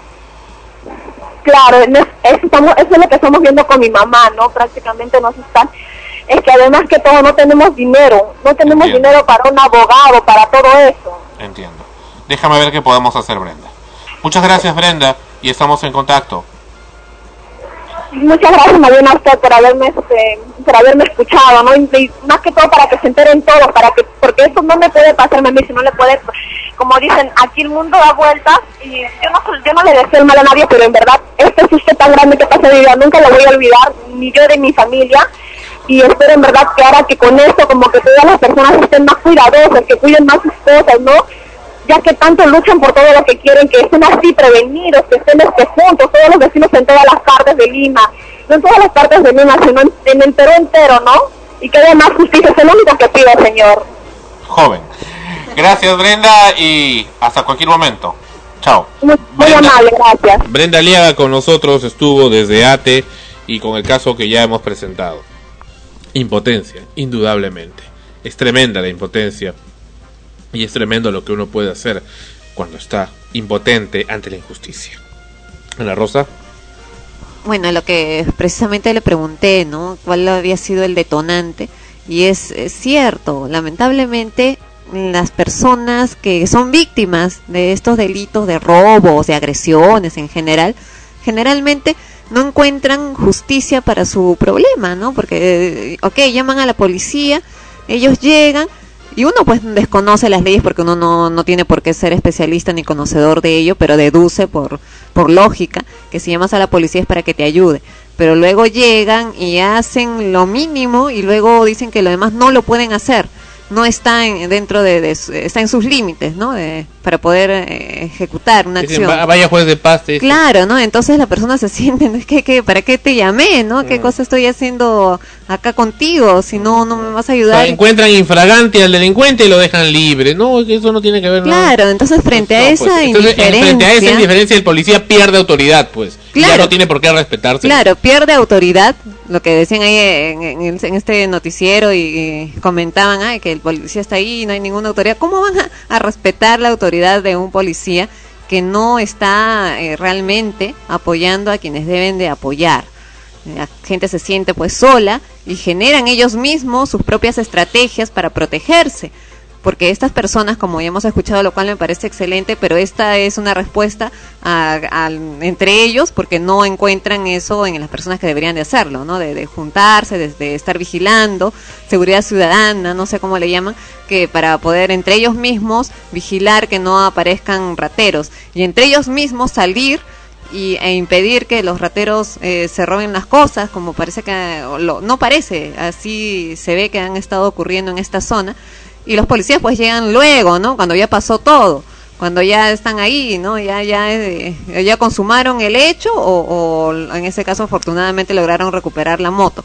Pero luego pues te sientes impotente, ¿no? Y estamos viendo acá una jovencita que precisamente se caracteriza por ser muy tranquila, muy amable, muy muy querida por sus vecinos y la vemos en una reacción pues totalmente fuera de sí, eso eh, evidentemente eh, demuestra que esta persona le colmaron la paciencia.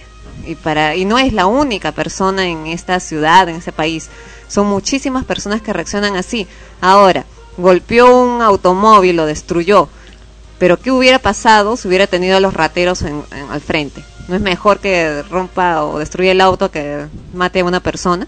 A eso es a lo que quieren llegar, que termine por defender lo suyo, por defender a su familia, matando a alguien, ya que la policía no aparece, no, no hay justicia, el alcalde no cumple su labor. ¿Y por qué no cumple su labor? He escuchado, no lo puedo confirmar abiertamente, pero por ahí dicen que ciertos alcaldes ordenan a sus serenazgos, a las autoridades, que solamente vigilen aquellas zonas de mayor ingreso económico porque son las que sustentan la, el municipio.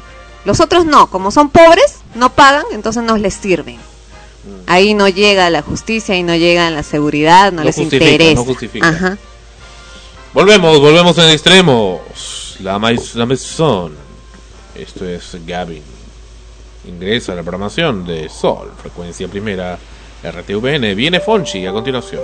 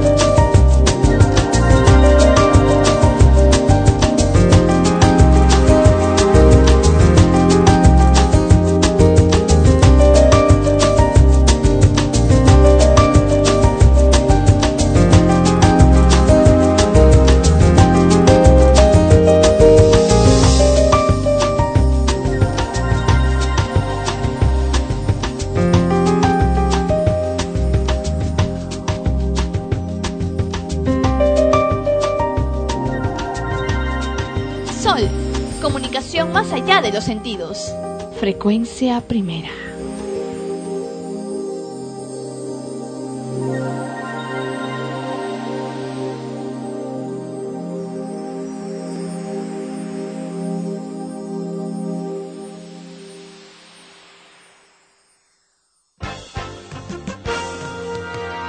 Estamos de vuelta en Extremos, episodio 99.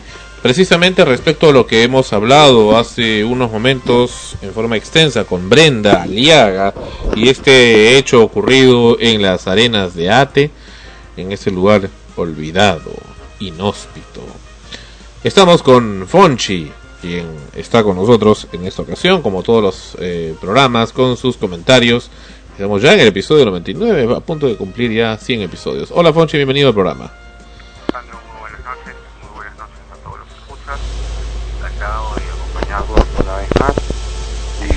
Interesante la entrevista con Brenda. Este, creo que mm, lo que se vio en las imágenes, que, que es muy probable que ustedes la hayan colgado en la web, este vale más que mil palabras. Como O sea, dicen, ¿no? es se trata de una chica que vive, en, una persona progresista, que vive en un lugar pues muy pobre, pero que hace el esfuerzo de, de tener ese aparato como una mototaxi para llevar este productos a vender, creo que son eh, gaseosas, perdón, este, chicha, jugos, a llevar a las, en- al amanecer a las 5 de la mañana.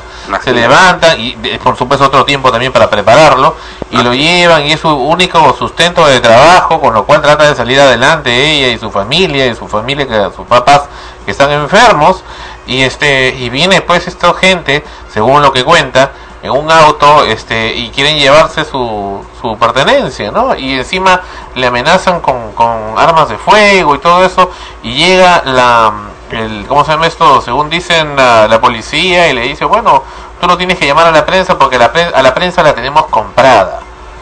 O sea, y, y eso, eso ya raya, ¿no? Este, a mí me molesta mucho esto. Y también me molestó, como también he comentado en los comentarios del disque periodista Aldo Mariate, que sale ahí diciendo, pues es una chiquita histérica, que se le hace caso a esa chiquita histérica, ¿no? Que, que, que- que- y la, la otra Claudia Cisneros, pero que hay maneras, hay maneras. Dios mío, ¿cuáles son las maneras? Cuando se pierde el orden y cuando se pierde el sentido de justicia y respeto. Eso es a lo que pregunto, ¿no? Cuéntame, Fonche, tu comentario. Mira, eh, lo que pasa es que si a Aldo Mariategui o a Claudia Cisneros le quitaran de repente sus casas de medio millón de dólares cada una y los carros que tienen del año y los dejaran sin el canal, este entrarían en un pánico o en una situación de estrés bastante grande. Esta niña, como tú bien acabas de explicar, Sandro, se gana la vida eh, rompiéndose los lomos y lo que para algunos de nosotros puede ser un exabrupto, en el caso de ella es la definición de su vida. Sin ese eh, transporte, por más pequeño y barato que sea, ella no puede vivir y no puede dar, dar eh, lograr trabajar. Y es algo dramático.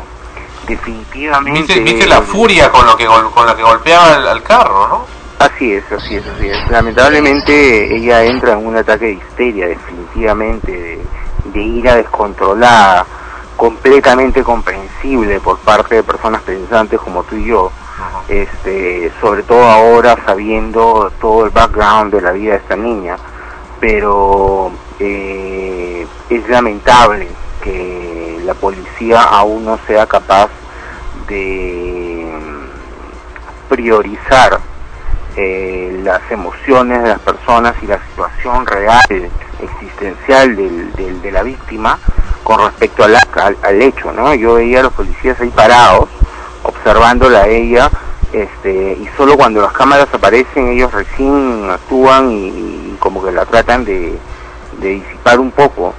Eh, lo que sucede finalmente es que el taxi definitivamente no es de los ladrones, es decir, ella destrozó el taxi de un pobre hombre a que al igual que ella se mata trabajando, este, a ella nadie le va a devolver la mototaxi o, o le van a pagar la indemnización de lo que ha perdido, nadie. No, se no lo llegaron a robar, no le llegaron a robar porque logró impedir. Precisamente en ese vehículo se iban a llevar el, la mototaxi, pero no lo llegaron a ¿Y hacer. quedó ilesa la mototaxi? Sí. Ah, qué bueno.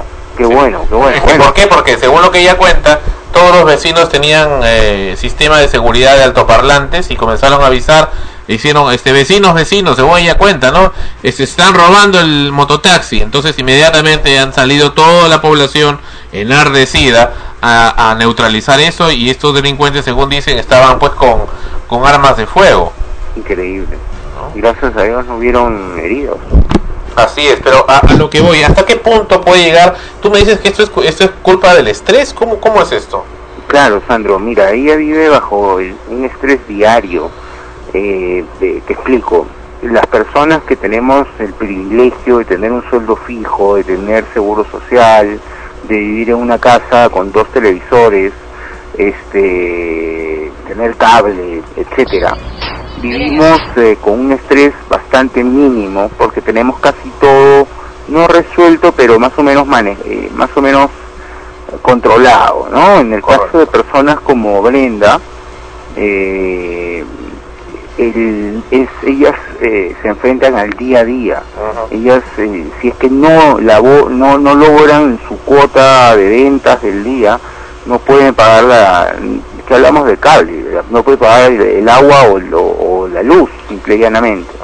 Entonces, eh, eh, el estrés eh, que ella vive diariamente, eh, eh, puesto en riesgo con respecto a la posibilidad de haber perdido su medio de transporte, este, la llevó a explotar. ¿no? Y ella dice en la entrevista que le hemos hecho hace unos instantes, yo no quería este romper el carro, no quería romperle la luna, yo quería incendiarlo. Eso es lo que repite ahora. Claro, claro, o sea, eh, es más, al final cuando el- la grúa se lleva el carro se ve que alguien tira un líquido que entiendo debe ser algún combustible para incendiarlo. Es eh, una manera, Sandro, de ah, dejar, ah, de abrir un caño de frustraciones, de ira, de, de desesperación que vienen este, acumulándose como basura en, un- en, en- en una cañería, ¿no? Y llega un momento en que explota. Esto sucedió con esta niña, lamentablemente.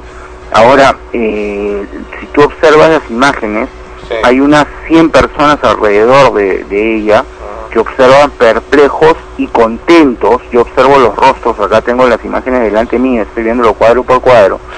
Este, ¿Por qué? Porque e- ellos también están votando esa ira y esa eh, cólera contra la injusticia eh, que se vive en el país eh, mediante los actos de Brenda. Te digo, yo me he sentido muy contento de ver eso. Y tanto así que con Esmeralda nos hemos ido hasta ese asentamiento humano que es bastante eh, alejado y, y difícil de, acce- de acceder y hemos llegado hasta ahí. Y, y, y pa- y le he entrevistado y todo esto y, y me ha dado mucha satisfacción cada golpe que le daba a ese vehículo. No tienes idea cuánto. No tienes idea del placer que me daba ver eso. No, no, no tienes idea, es, es orgásmico. Eh, es tremendo, es tremendo. Claro, lo ideal hubiera sido que fuese el vehículo de los malhechores, ¿no? Claro. Lamentablemente ella ha destrozado el vehículo de una persona que no tiene nada que hacer porque lo ma- el modus operandi de estos de estos este, asaltos es robar el vehículo para que no hayan rastros, ¿no? Porque nadie es tan estúpido de ir en tu carro que tiene tu nombre, eh, que ya tu, cuya placa te va a llevar a tu casa para robar. Entonces ahí faltó un poco de, de- de criterio por parte de ella para saber eh, quién dejar libre estas emociones. Evidentemente yo no se lo pediría en, un momento como el que ella ha vivido, ¿no? O sea, en ese momento simplemente su mente está nublada y actúa, actúa por instinto.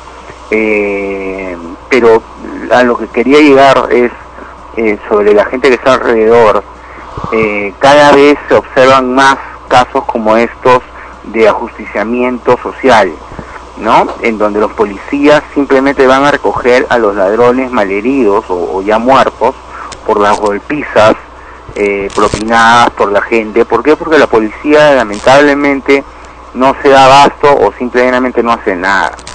Este, tú me comentabas el otro día un incidente en el cual se tuvo que llamar a la policía y mientras ellos entendían la dirección y preguntaban, se- lo más probable es que se hubieran aparecido el día siguiente, ¿no? Eh, esa indignación social es una bomba de tiempo que podría explotar en cualquier momento y ya ha explotado en varios lugares del Perú, teniendo lamentablemente víctimas mortales. ¿no? Hola Fonchi, ¿qué tal? Te saluda Ana Rosa. Eh, ¿Qué tal, Ana Rosa? sí, ¿Cómo estás? lo que conversamos con Brenda también fue que antes que ocurriera esto, que agarrara las piedras, efectivamente ella decía que pretendía incendiar el automóvil, parece que ha habido un momento en el cual ella ha, tomado esa decisión, pero aún estaba en- un poco más tranquila, ¿no? creo que ahí debió ser el momento en que los policías le explicaran, pero le explicaran realmente el por qué no podía ah, tomar acción contra ese automóvil y no simplemente enfrentarse a ellos, a ella y a los vecinos diciendo que simplemente no se podía tocar el automóvil, era intocable, como eh, lo que precisamente originó que ellos se indignaran más porque sentían que el- eh, los policías protegían el auto, pero no los protegían a ellos. Y vieron en el automóvil toda, pues toda su rabia, ¿no? Todo, todos los momentos pasados incluso en que han robado otras cosas y no han hecho nada y se han quedado ellos sin sus herramientas de trabajo o sus enseres comprados con mucho sacrificio.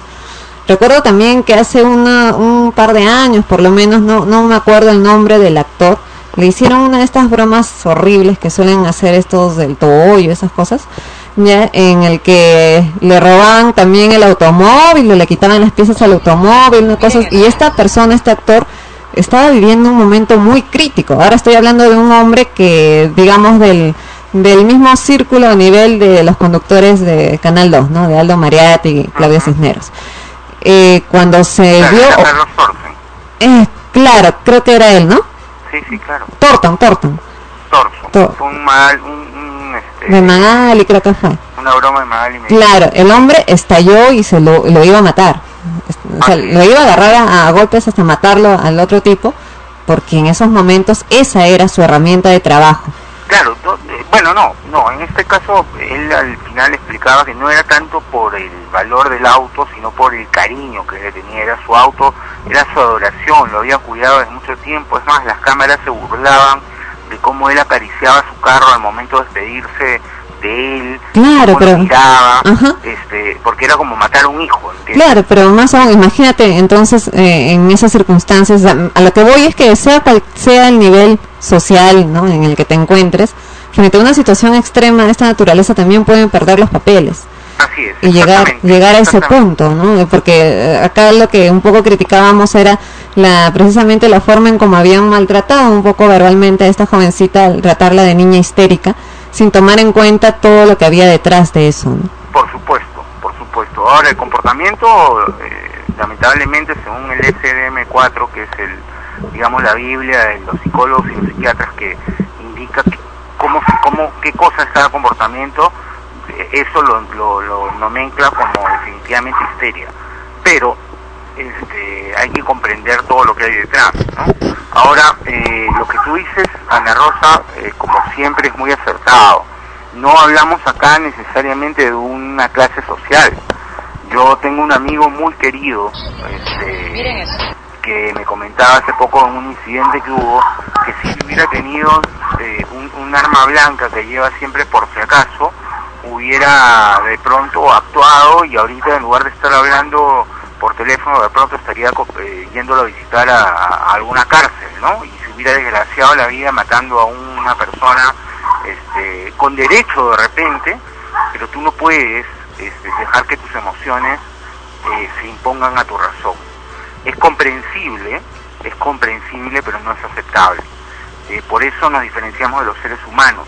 Un perro se siente agredido, va y muerde. Nosotros no podemos hacer eso. Si empezamos a entender y a aceptar y a decir, bueno, sí, pues tiene razón la chiquita romper el carro, eh, empecemos pues este, a, a- destruir este, eh, tiendas en donde nos cobran de más y empecemos a ir a Telefónica a romper este, eh, las instalaciones porque son unos abusivos y nos maltratan. No, no, no, tenemos que vivir en un estado de sociedad, en un orden social este, que asegure la, la, la, vida en, en, en plenitud y en confianza, ¿no? O sea, no podemos eh, entender un arranque histérico de, de cólera y de ira y, decir, pucha madre, la chiquita tenía razón, pobrecita, era tiene, tiene todo el derecho a hacerlo, porque eh, eso es lo que nos diferencia de los animales, básicamente, ¿no? La racionalidad. Eh, si, en- si en ese momento el instinto, eh, como el de este amigo del que hablo, eh, se hubiese impuesto a la razón y él hubiera sacado esa arma, eh, se hubiera malogrado la vida por una estupidez, por una tontería muy muy pequeña que comparado con la libertad y la vida que uno tiene no tiene ningún valor, ¿no? Gracias a Dios, este, bueno, acá no hubieron este, daños eh, físicos, simple y llanamente materiales, eh, y lo que me da pena es que con todo derecho el dueño del taxi va a ir, va a demandar a esta niña y la niña va a tener que durante el resto de su vida, hasta el día que se muera, pagar ese vehículo. Porque esa niña lo destruyó delante de las cámaras eh, y, y- el dueño del vehículo que lo va a recuperar, este, estoy seguro hoy o mañana, eh, va a tener todo el derecho de ir y decirle, bueno señorita, yo no tengo la culpa de que los ladrones hayan usado mi carro, usted no tenía por qué tocar mi carro, ¿no? Hola, Y la pobre niña se va a meter en problemas. Pero perdón, Fonchi, este, una persona en ese estado de, eh, como tú dices, de mente nublada, etcétera, producto de toda esta, esta injusticia, de esa impotencia tan fuerte, ¿no es inimputable acaso? Eh, no, no inimputable, pero sí puede eh, bajarse la pena un poco, ¿no? Eh, tiene un nombre legal, no recuerdo, lo, lo estudié cuando estudié psicología jurídica. Debería ser inimputable, ¿ah? No, no lo es, no lo es. No, salvo debería, que esté bajo el efecto de las drogas o, o, o alguna enfermedad mental. Pero te parece, no te, te parece justo, te parece coherente lo que me estás diciendo, que es lo que tú dices que es cierto, porque realmente si existe acá una impotencia tan fuerte que es injusto y este es el vehículo precisamente con el que se querían robar su pertenencia y la policía viene y le dice, bueno, ¿sabes qué? Nosotros tenemos a la prensa comprada, nosotros hacemos lo que nos da la gana, esos delincuentes son nuestros amigos, etcétera, etcétera. Pucha, ¿qué puede hacer? O sea, ya no le das ninguna salida y encima ella sabe que ese suste- sustento pues tiene una impotencia descomunal muy justificada. Entonces, entonces obviamente la reacción tiene que ser esa y tú mismo eh, creo que también la has sugerido hace algún tiempo diciendo que no hay nada peor que guardarse eh, eh, en la rabia hacia adentro porque trae cáncer. Tú mismo lo has dicho en diferentes programas. Así es, así Entonces, es. este, acá por lo que ya me lo te desfogó toda, ¿no? Claro, momento me he referido a agarrar a golpes a alguien o a matar a alguien, ¿no? O a romper un carro. Ajá. Me refiero a que, por ejemplo, ella, para evitarse, evitar guardarse esto, mira, eh, los instintos, como ustedes recordarán, son pulsiones que pueden ser tanáticas o eróticas. Ya, Ajá. ya lo hemos conversado esto hace mucho tiempo. Claro. Eh, eh, ella, esta, este instinto tanático, esta pulsión tanática que la llevó a destruir ese vehículo, pudo muy bien llevarla hacia hacer una campaña de seguridad o de mejora de, la policía, ¿no? Utilizar esa energía con la que casi ha destruido el carro en algo positivo. Pero aquí, eh, Sandro, ella ha salido perjudicada no solamente porque casi le roban el vehículo con el que trabaja, sino porque la demanda, te aseguro, le va a llegar a ella. Y la policía la va a obligar a que le tenga que pagar eh, los seis mil o siete mil dólares que debe costar ese carro. ¿Me dejo entender? Ahora pensemos que es tu carro, ¿no? Tú haces un esfuerzo sobrehumano, taxeas, no tienes un medio de comunicación para vivir, este, te- tienes la mala suerte de que te roban el carro y tienes la mala suerte de que lo utilizan para asaltar, este... Ya, va- vamos a suponer, porque también eso es lo que le ha insinuado ella, que la dueña del carro, porque es una dueña del carro, eh, tiene que ver con los delincuentes. O sea, que era una banda, que el carro en realidad sí era de los delincuentes.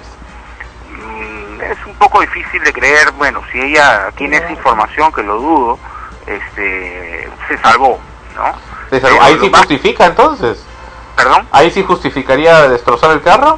Ah, por supuesto, por, ¿Por supuesto, si es parte, porque si es parte de la banda, pues este, que, que- que- que- caramba, es una manera de que ellos paguen, eh, más allá de que si la policía los mete a la cárcel o no, porque lo más probable es que no los meta a la cárcel porque es un robo menor, este, aunque ya el tener armas de fuego tiene agraviantes, Este, pero caramba, ahí sí, me ahí sí yo sentiría lo que tú sientes, ¿no? Diría, qué gusto cada pedrada que le metió el carro porque tiene que ver con alguno de esos malnacidos que fueron a robar.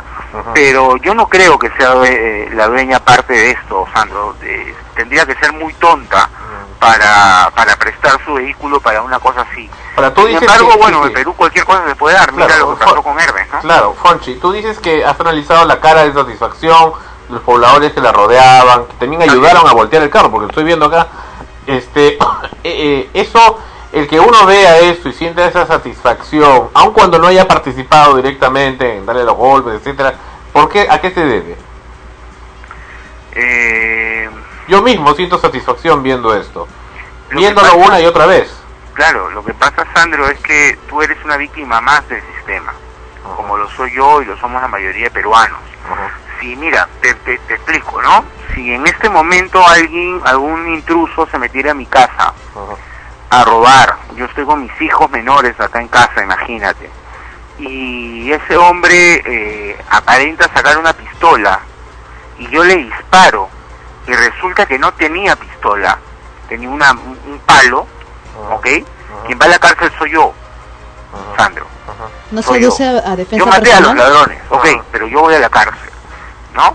¿Por qué? Porque según la ley, si la persona tiene una piedra, tú te tienes que defender con una piedra. Si tienes con un cuchillo, te tienes que defender con un cuchillo. Si la persona tiene un cuchillo y tú sacas un arma, tú no puedes hacerle daño a la persona porque tú vas a la cárcel. Así de estúpida es nuestra ley. Entonces, tú, quien te habla, y la mayoría escuchas que nos sentimos indignados con este tipo de, legislación tan, tan este, irracional, ¿no? Y, y, y, que cada día vemos en los noticieros que la gente que ha hecho estas leyes viven como reyes y encima cutrean y sacan más dinero de que deberían y malutilizan el dinero del Estado, tenemos una ira, una frustración guardada que cuando se dan este tipo de casos nos sentimos un poquito representados en esa niña que deja, que, tiene la suerte de poder agarrar a golpes un carro, como si yo quisiera agarrar a golpes el carro de un montón de congresistas que son unos malnacidos, que no trabajan, se rascan este no sé qué parte del cuerpo todo el día y cobran un cheque que triplica el sueldo de la mayoría de peruanos. Pero el carro, el carro, el- digamos, el carro es un objeto, ¿no? Un objeto, no es la persona que, que tiene el cerebro con el cual estaba haciendo eso, ¿no? ¿O ¿Qué tiene que ver el carro? El carro es el símbolo, ¿no? Es el símbolo de, de- de los delincuentes. Si hubieran estado los delincuentes ahí, ten seguro que estarían muertos. Eh, gracias a Dios no, est- no estaban, pudieron escapar. Y digo gracias a Dios por la vida de ellos, porque más allá de, de que sean personas malas, tienen derecho a vivir y a un juicio. Este, pero el auto básicamente es el símbolo, ¿no? El símbolo de una multitud eh, eh, representada en una niña que lo que lo que hace finalmente es decirle a la gente estamos hartos de que la policía no haga nada y estamos hartos de que eh, la gente siga abusando de los más pobres, ¿no? Juanchi, otro fenómeno que, que he estado percibiendo en estos últimos días, precisamente a consecuencia del robo que hicieron a Hermes también, es la reacción de, del común de la gente. Bueno, uno ve la televisión y los periodistas, pues por mantener pues no el, la línea objetiva supuestamente, eh, censuran y toman el caso pues como este hombre un delincuente o qué le pasó, por qué robó. Pero la gente común con la que al menos me he estado rodeando o leyendo comentarios, como que alabaran la actitud de, de este, de Muy este bien, hombre. bien, Como, y algunos, y lo que escucho ahora es que, qué tonto, si ya se había robado todo eso, ¿por qué no se fue de una vez? O sea, como que, ¿cómo lo agarran? El ladrón que roba ladrón, ladrón tiene mil años de perdón. Ah. Claro, es el antihéroe, un ¿no? poco así, ¿no? Pero muy poco se ha escuchado diciendo, pues, este, caramba, ¿cómo ha hecho eso? Tantos años trabajando ahí, ¿qué, qué, qué le pasó? ¿Qué delincuente? No, va, va un poco con lo que comento, o sea, eh, muchos de los peruanos tenemos trabajos en los cuales estamos subpagados, eh, maltratados, eh, este, lamentablemente como comentaba, como conversamos hace unos días, tenemos que aguantar. Son pocos los, los privilegiados que podemos tener un trabajo en el cual ganemos lo que realmente vale nuestro trabajo y, hagamos lo que realmente nos gusta. A esta chica que debe levantarse a las 4 de la mañana, preparar todas las cosas para las 5 de la mañana salir a venderlas, eh, lo que gana, te aseguro, no llega a un sueldo mínimo. Y no es justo, pues. Entonces, cuando una persona, y perdónenme el francés, pero cuando un pendejo eh, se logra robar eh, la mercancía de un camión blindado de Hermes, eh, nuevamente nos sentimos, este, la mayoría de nosotros, eh, representados en él y nos sentimos contentos porque alguien estuvo cerca de lograrlo, ¿no? Cerca de hacer justicia. Este, lamentablemente, pues, eh, no, no, no lo logró, cometió un error, me parece bastante estúpido el, el ladrón. Ah, Para mí hubiera sido genial que el ladrón agarrara la maleta, esa misma noche agarrar un bus a cualquier parte de la selva o del Perú, se comprara una casita chiquitita y se quedara a vivir ahí. Nadie lo hubiera encontrado nunca. Y hubiera vivido feliz y tranquilo y hubiera sido de repente justo. Pero es por eso que la gente reacciona así, Ana Rosa. Por eso es que no escuchamos eh, este tipo de comentarios de, oye, qué mal el ladrón, ¿cómo, cómo, cómo osó hacer esto? Sino, oye, qué pena que lo hayan agarrado, ¿qué, qué- cómo cometió este error, ¿no? La mayoría le hubiera gustado que lograra ese éxito porque de alguna manera su éxito hubiera sido el nuestro. Hola Fonchi, te habla Esmeralda. ¿Qué Eh, tal, Esmeralda? ¿Cómo estás? Respecto a la actitud de los policías, eh, ¿qué es lo que ellos piensan, si priorizan su, su labor o su supuesta función de cuidar de, de el orden o, su- o la, la humana, de ver también, supongo que algunos tendrán indignación también, de ver cómo es que se escapan los ladrones o cómo, cómo viven ellos con, ese, con esa doble disyuntiva? Bueno, yo eh, eh, no puedo hablar por los policías, pero por lo que observo y, y observamos a diario, la policía está tan mal pagada y está tan desmotivada y está tan deteriorada, nadie respeta a la policía, que ellos este, simple y llanamente se limitan a hacer el trabajo mínimo indispensable, ¿no? En este caso ellos están ahí parados para evitar algún, de repente, este exceso físico contra otra persona, pero eh, más nada, están ahí y es más, eh, he logrado observar que uno se está riendo de la reacción de la niña. Eh, cuando la policía en otros países lleva clases de psicología, eh, se prepara en temas de, de- manejo de, situaciones eh, eh, críticas y lo primero que han debido hacer, como bien decía Sandro hace un momento, eran, era este, hablar con la niña, explicarle la situación, decirle qué es lo que, que, que- venía a continuación y, y, este, tratar de psicológicamente atenuar esta situación. Pero no, pues con su actitud, eh, más allá de atenuarla, la, la, La avivan. la avivan, la exasperan, ¿no? Le meten más leña al fuego. Y lamentablemente eso es el pan de cada día en nuestro país, ¿no? Bien. Fonchi, muchas gracias por estar con nosotros. La próxima semana tenemos un tema interesante, que es este que vimos de un niño de 11 años que se enamoró de una chica de 23 y se, suicidó. suicidó. Así es. Vaya, ¿es posible que un niño se pueda enamorar de una persona mucho mayor? Es lo más fácil, es muy cotidiano y es más frecuente de lo que te imaginas. Eh, por la edad del niño y la situación psicosexual que está viviendo. Pero bueno, es un tema largo y, y encantado de, de desarrollarlo la próxima semana con todo gusto. El correo donde pueden buscar Fonchi, como siempre, las, con la gente que quiera hacerte tus consultas. Como siempre, a adk-811 arroba yahoo.es. Fonchi, como siempre, cada semana en Extremos, el Sol, frecuencia primera. Gracias, Fonchi. A ti las gracias, Sandro. Muy buenas noches a Esmeralda y a Ana Rosa. Hasta la próxima semana. Bien, regresamos, regresamos en breve en Sol, frecuencia primera RTVN. Volvemos. Ahora vamos a dormir. Sueños, canta Luis Miguel con Lucerito. Sueños, fantasías del alma, cuando sueño contigo, son mis sueños, el deseo de lo que quiero vivir y quiero soñar siempre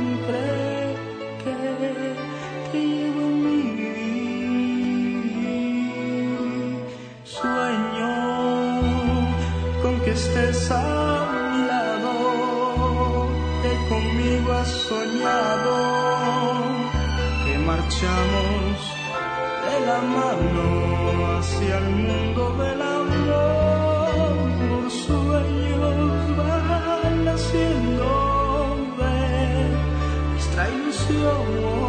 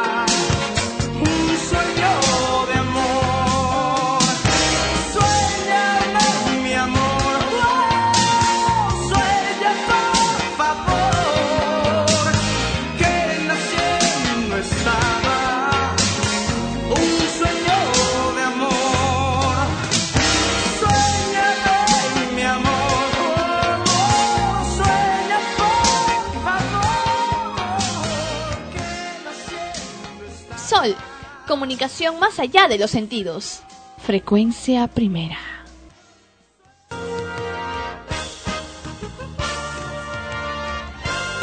Continuamos con Extremos, episodio 99. 99 al borde del episodio 100. Hmm, Bueno, estamos de vuelta en el programa y comentamos que una de las cosas que mucha gente se pregunta en la ciudad de Lima, donde estamos, es si alguna vez ha habido granizo o nieve. O lluvias torrenciales. Ajá. Bueno, cuentan que cuando Francisco Pizarro bajó de Jauja, Jauja es una localidad en la sierra de Lima, en el Ande, para buscar, no de Lima, no, de Junín, que está más allá de Lima, para buscar un sitio donde fundar una ciudad en la costa, el cacique de Pachacamac le recomendó el señorío de su cuñado, el cacique del Rímac, donde había más tierras y abundante agua. Pizarro, convencido, fundó entonces al lado del río la ciudad de Lima. Cuando la gente de Pachacamac se enteró de lo sucedido, bailó de contenta. Ahí van a aparecer, ahí van a perecer enmohecidos todos estos castellanos odiosos, decían. Bueno, 18 años después de su fundación, en 1553, el cronista Ciesa de León, que no fue tan incauto y recorría el Perú deslumbrado, escribió así sobre Lima: Ni llueve, ni caen rayos, ni relámpagos, ni se oyen truenos. Antes siempre está el cielo sereno y muy hermoso. Más de 400 años, por supuesto, ni el tiempo nos ha aniquilado el cielo y el cielo ha dejado, nunca ha dejado de estar siempre sereno, aunque en ocasiones han habido sorpresas. En 1877, cuando Lima tenía todo preparado para recibir el año nuevo y despedir el año viejo, a eso de las 16 horas, 4 de la tarde, se desató una lluvia con ribetes de tempestad, como no se veía desde 1803, el año de los truenos, según el eh, escritor Ricardo Palma, que acompañada de relámpagos y truenos aterrorizó durante 15 minutos a la ciudad. Al principio se creyó que alguien se había adelantado con los fuegos artificiales, pero pronto todos se dieron cuenta que se trataba de algo absolutamente inusual. Distinguidas damas de Lima se desmayaban en plena vía pública. Ahora las mujeres ya no se desmayan, ¿no? Son No, ahora gritan fuertes. despavoridas. Ajá. O gritamos despavoridas. Es un detalle fino, ¿no? Desmayar. Distinguidas damas se desmayaban en plena vía pública y hombres, hasta ayer impíos, corrían al templo más cercano a pedir perdón por sus pecados. Dios había El decidido acabar con el mundo el último día de 1877 y se lo estaban anunciando los limeños con rayos, truenos y relámpagos.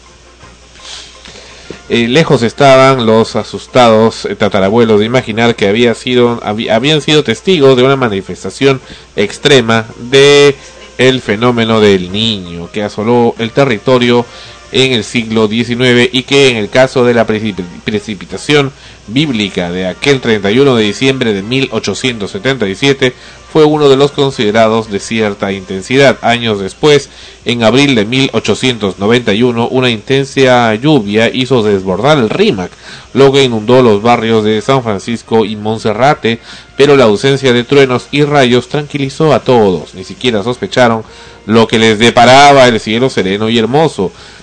Casi 35 años después, el 7 de marzo de 1925, el comercio diario de la capital daba cuenta de las copiosas lluvias que en el norte del país desaparecían, poblaciones enteras. Días después, el día 12 de marzo de ese año, alcanzaban la noticia más temida en la madrugada del martes, a eso de las 2 de la madrugada, comenzó a caer sobre Lima un terrible aguacero en forma violenta e inusitada. Otra vez, la corriente del niño, que trajo además huaicos e inundaciones en todo el país. La ciudad de Trujillo ha sido destruida, fue el título del 18 de marzo de 1925. Truenos y relámpagos que esta vez nadie confundió con el fin del mundo, preocupados como estaban los limeños por problemas más terrenales como la falta de subsistencias y la ausencia de los principales servicios de la ciudad. Por primera vez desde que contaba con ellos, Lima se quedaba sin electricidad y sin alumbrado público. Casi dos semanas las calles estuvieron entregadas a la oscuridad más absoluta. A pesar del soplo de tragedia, Lima presenta un aspecto pintoresco. De pronto, el poderoso foco de un automóvil rompe la oscuridad reinante y luego otro y otro para volver enseguida las tinieblas de antes. El día del diluvio, casi medio siglo después, el 15 de enero de 1970, Lima volvió a soportar una lluvia de características apocalípticas. Fue la ocasión en que la capital del Perú pareció volverse serrana. Lima sufre la mayor lluvia de los últimos 45 años, es lo que informaron. eh, 17 litros de agua por metro cuadrado, según el Cenami. Llovió llovió durante varios días, varias horas seguidas que más de 2.000 viviendas se vinieron abajo y se anegó por completo la vía expresa del Paseo de la República, lo que dejó inutilizable durante varios días esa vía. Dejaron de funcionar 2.500 teléfonos, que eran casi todos los que había en ese entonces. Hubo 150 magos de incendio. Las todavía jóvenes instalaciones del aeropuerto Jorge Chávez quedaron estropeadas y la ciudad quedó aislada de otros puntos eh, del, del país. Huaraz solicitó un puente aéreo con la capital etcétera, por la que muchas, perdón, el puente aéreo con la capital, pero lo que para muchas personas constituyó un verdadero espectáculo fue ver la quebrada de Armendáriz, acá cerca de frecuencia, acá en Barranco, eh, en eh, la quebrada de Armendáriz eh, quedó para discurrir agua como cataratas, algo que este, las madres y abuelas comentaron durante largo tiempo. Nuevamente esto ocurrió el 29, el 23 de febrero de 1998, un torrente de piedra y lodo producido por un huaico sorprendió a todos. Las aguas pasaron con furia por Campoy, Zárate, Rímac y el Trébol de Caquetá. Bueno, eso ya son tiempos más contemporáneos. Sin embargo, hay quienes dicen que alguna vez hubo, hu- hubo, ¿cómo se llama esto? Granizada. Granizo y nieve. ¿Ustedes recuerdan algo de eso? ¿Recuerdan o no? Naca, naca, naca. Yo soy muy joven para opinar. Bueno, el 27 de febrero, sí, el 27 de febrero de 1997, los limeños habían sido testigos de eh, inusuales fenómen- fenómenos atmosféricos en la ciudad. En aquella ocasión, pobladores de Chosica, Puente Piedra y Caraballo, como los de algunas zonas de La Molina, presenciaron por breves minutos una tormenta de verano acompañada de rayos y truenos. Bueno, eso sí es un poco no frecuente, pero ocurre a veces. Ah, lo que quería comentar era de cuando hiciste la pregunta es que hace un poco tiempo, digamos un par de años, tres a lo más, se mencionó un día en que cayó granizo en Lima. ¿Qué cuándo? Muy poco, ¿ah? ¿Cuándo? No, se no, no, no me acuerdo, pues, pero habrá sido unos dos o tres años. Que estaba lloviendo y de pronto algunos dijeron que les habían caído, o sea, eh, granizo, pero por muy breve tiempo, ¿no? No, yo no he escuchado salió nada sobre incluso, eso. o sea, salió en las noticias, ¿no? Pero no, como no fue algo así grande, o sea, no, no nevó. eh, No fue muy relevante. Claro, se mencionó sí como una cuestión pues anecdótica, ¿no? Fuera de lo... ¿Pero, pero hacía frío o qué? Claro, pues o sea, te cae frío, pues durito, ¿no? Eso ya no es este lluvia, es granizo. Pero paró ahí también con las mismas, ¿no? Pero de repente este ya se estaba como que adelantando o ahora lo ahora porque ahora no se sabe si mañana va a ser frío, va a ser calor o está muy variado el clima y eso Claro. corresponde al calentamiento y a todo Ajá. lo que el hombre ha producido. Sí, pues. Volvemos con lo último de extremos. Un sol, frecuencia primera.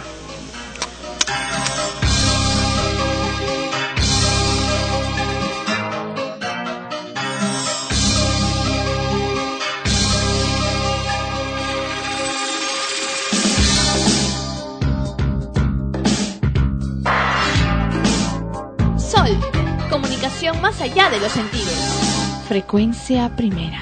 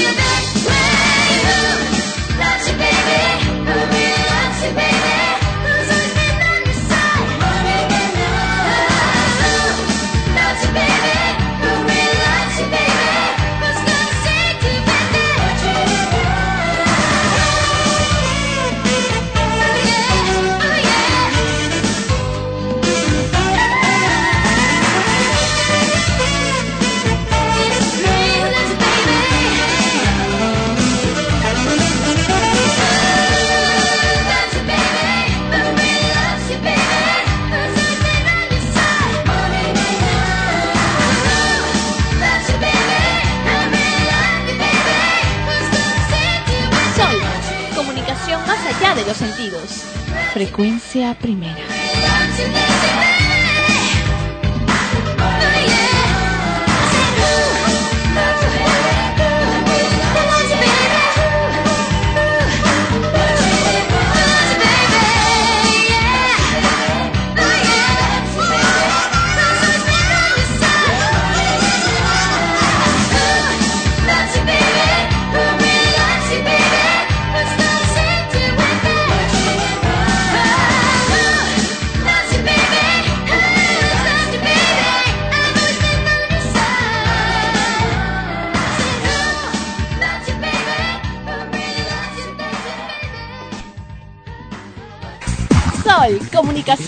allá de los sentidos.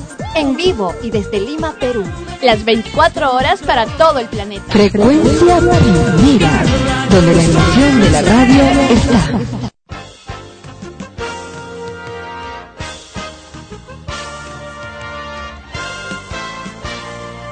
Y ahora las, eh, las novedades de Ana Rosa, de los estrenos, etcétera, etcétera. Acá está. Etcétera, etcétera, no es eso. Ya. Tienes que darle una bonita bienvenida. Lo, que queda, ya. Ya, Ana Rosa habla, ¿no? En pocas palabras. Te toca, te toca. Eh. Ya, bueno. Continuamos con la temporada de El Rey León. Como lo anunciamos, vamos hasta junio, los sábados pagazo. y domingos a las 16 horas. Perdón, el- ¿cómo dijiste que van? Perdón, ¿qué? ¿Van hasta qué? hasta el mes de junio. Oh, pues, no te pase. ¿Por qué? Hasta junio, como es ahora, y pensé que era solamente este mes. No, hasta junio. ¿Por qué? ¿Cuál es el problema? Cristo piadoso, apiádate. No, no, hagan caso, no hagan caso a Sandro, no hagan caso a Sandro. Lo hice por envidia, ¿verdad? Yo lo digo por la hora que tiene que empezar la grabación del programa. Am, Muévelas, pues. Porque después de esa obra viene otra. Así que va a estar todo el año. Creo que continúa. sí, que la mueva, que la mueva para poder llegar, porque también tengo planes durante tres meses, contrato fijo ya. ¿Ya ves? ¿Cómo se llama la, Te fregaste. El Rey León 2?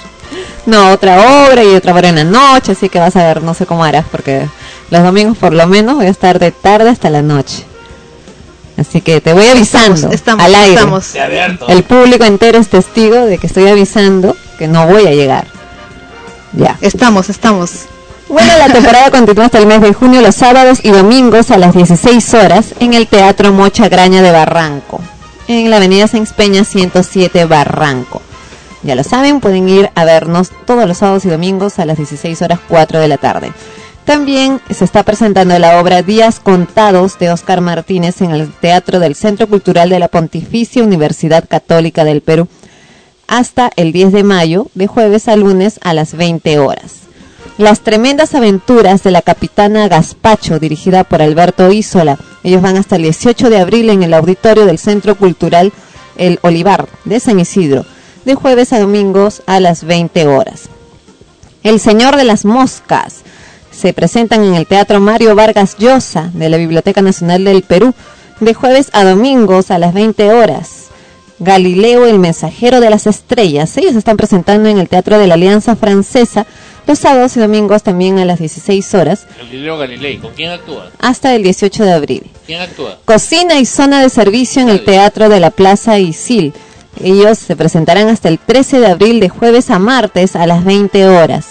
Dos por uno en el Teatro Marzano. Ellos continúan su temporada de jueves a lunes a las 20 horas y tenemos un próximo estreno, la obra Paraíso, que irá los sábados a las 20 horas y los domingos a las 19 horas a partir del 27 de marzo hasta el 11 de abril.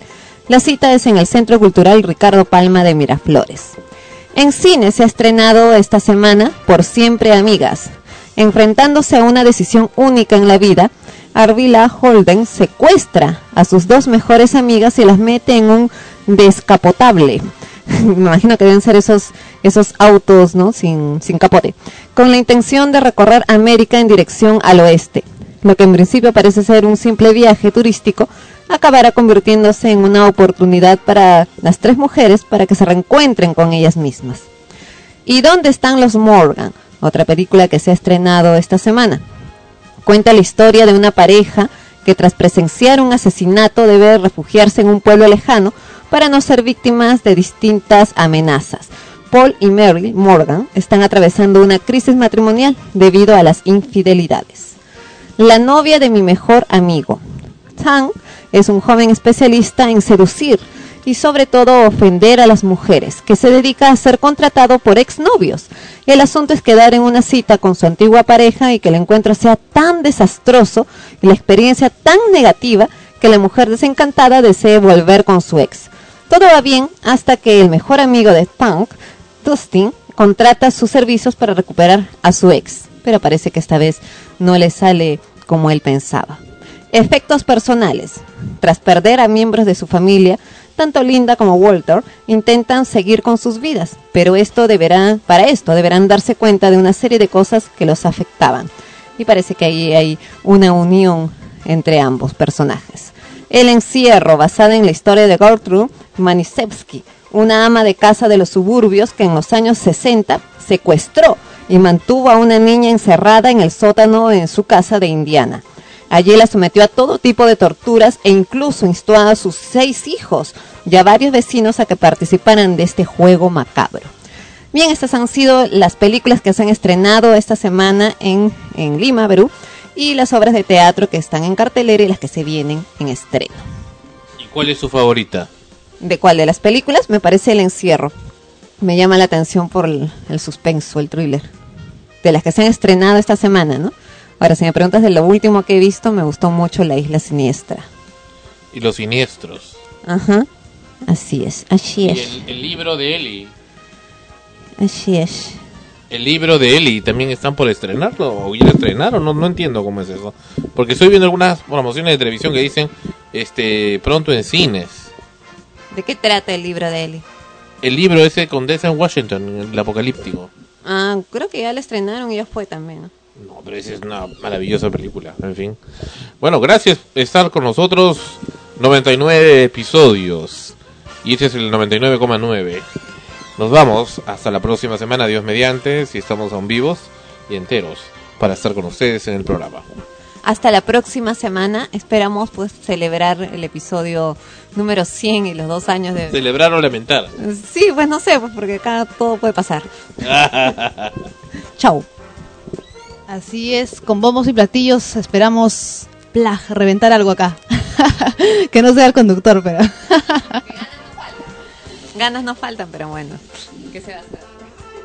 bueno, yo decía, ¿no? Nos vemos la próxima semana en Extremos. Hasta la próxima semana en Extremos. Extremos llegó a ustedes por cortesía de cotear.pe. En el Perú, comprar o vender por internet es cotear. Este programa se retransmite en podcast en frecuenciaprimera.org slash extremos podcast. Escriba extremos, extremos arroba frecuenciaprimera.org. Ha sido una realización de Sol, Frecuencia Primera RTVN, Lima, 2010, derechos reservados.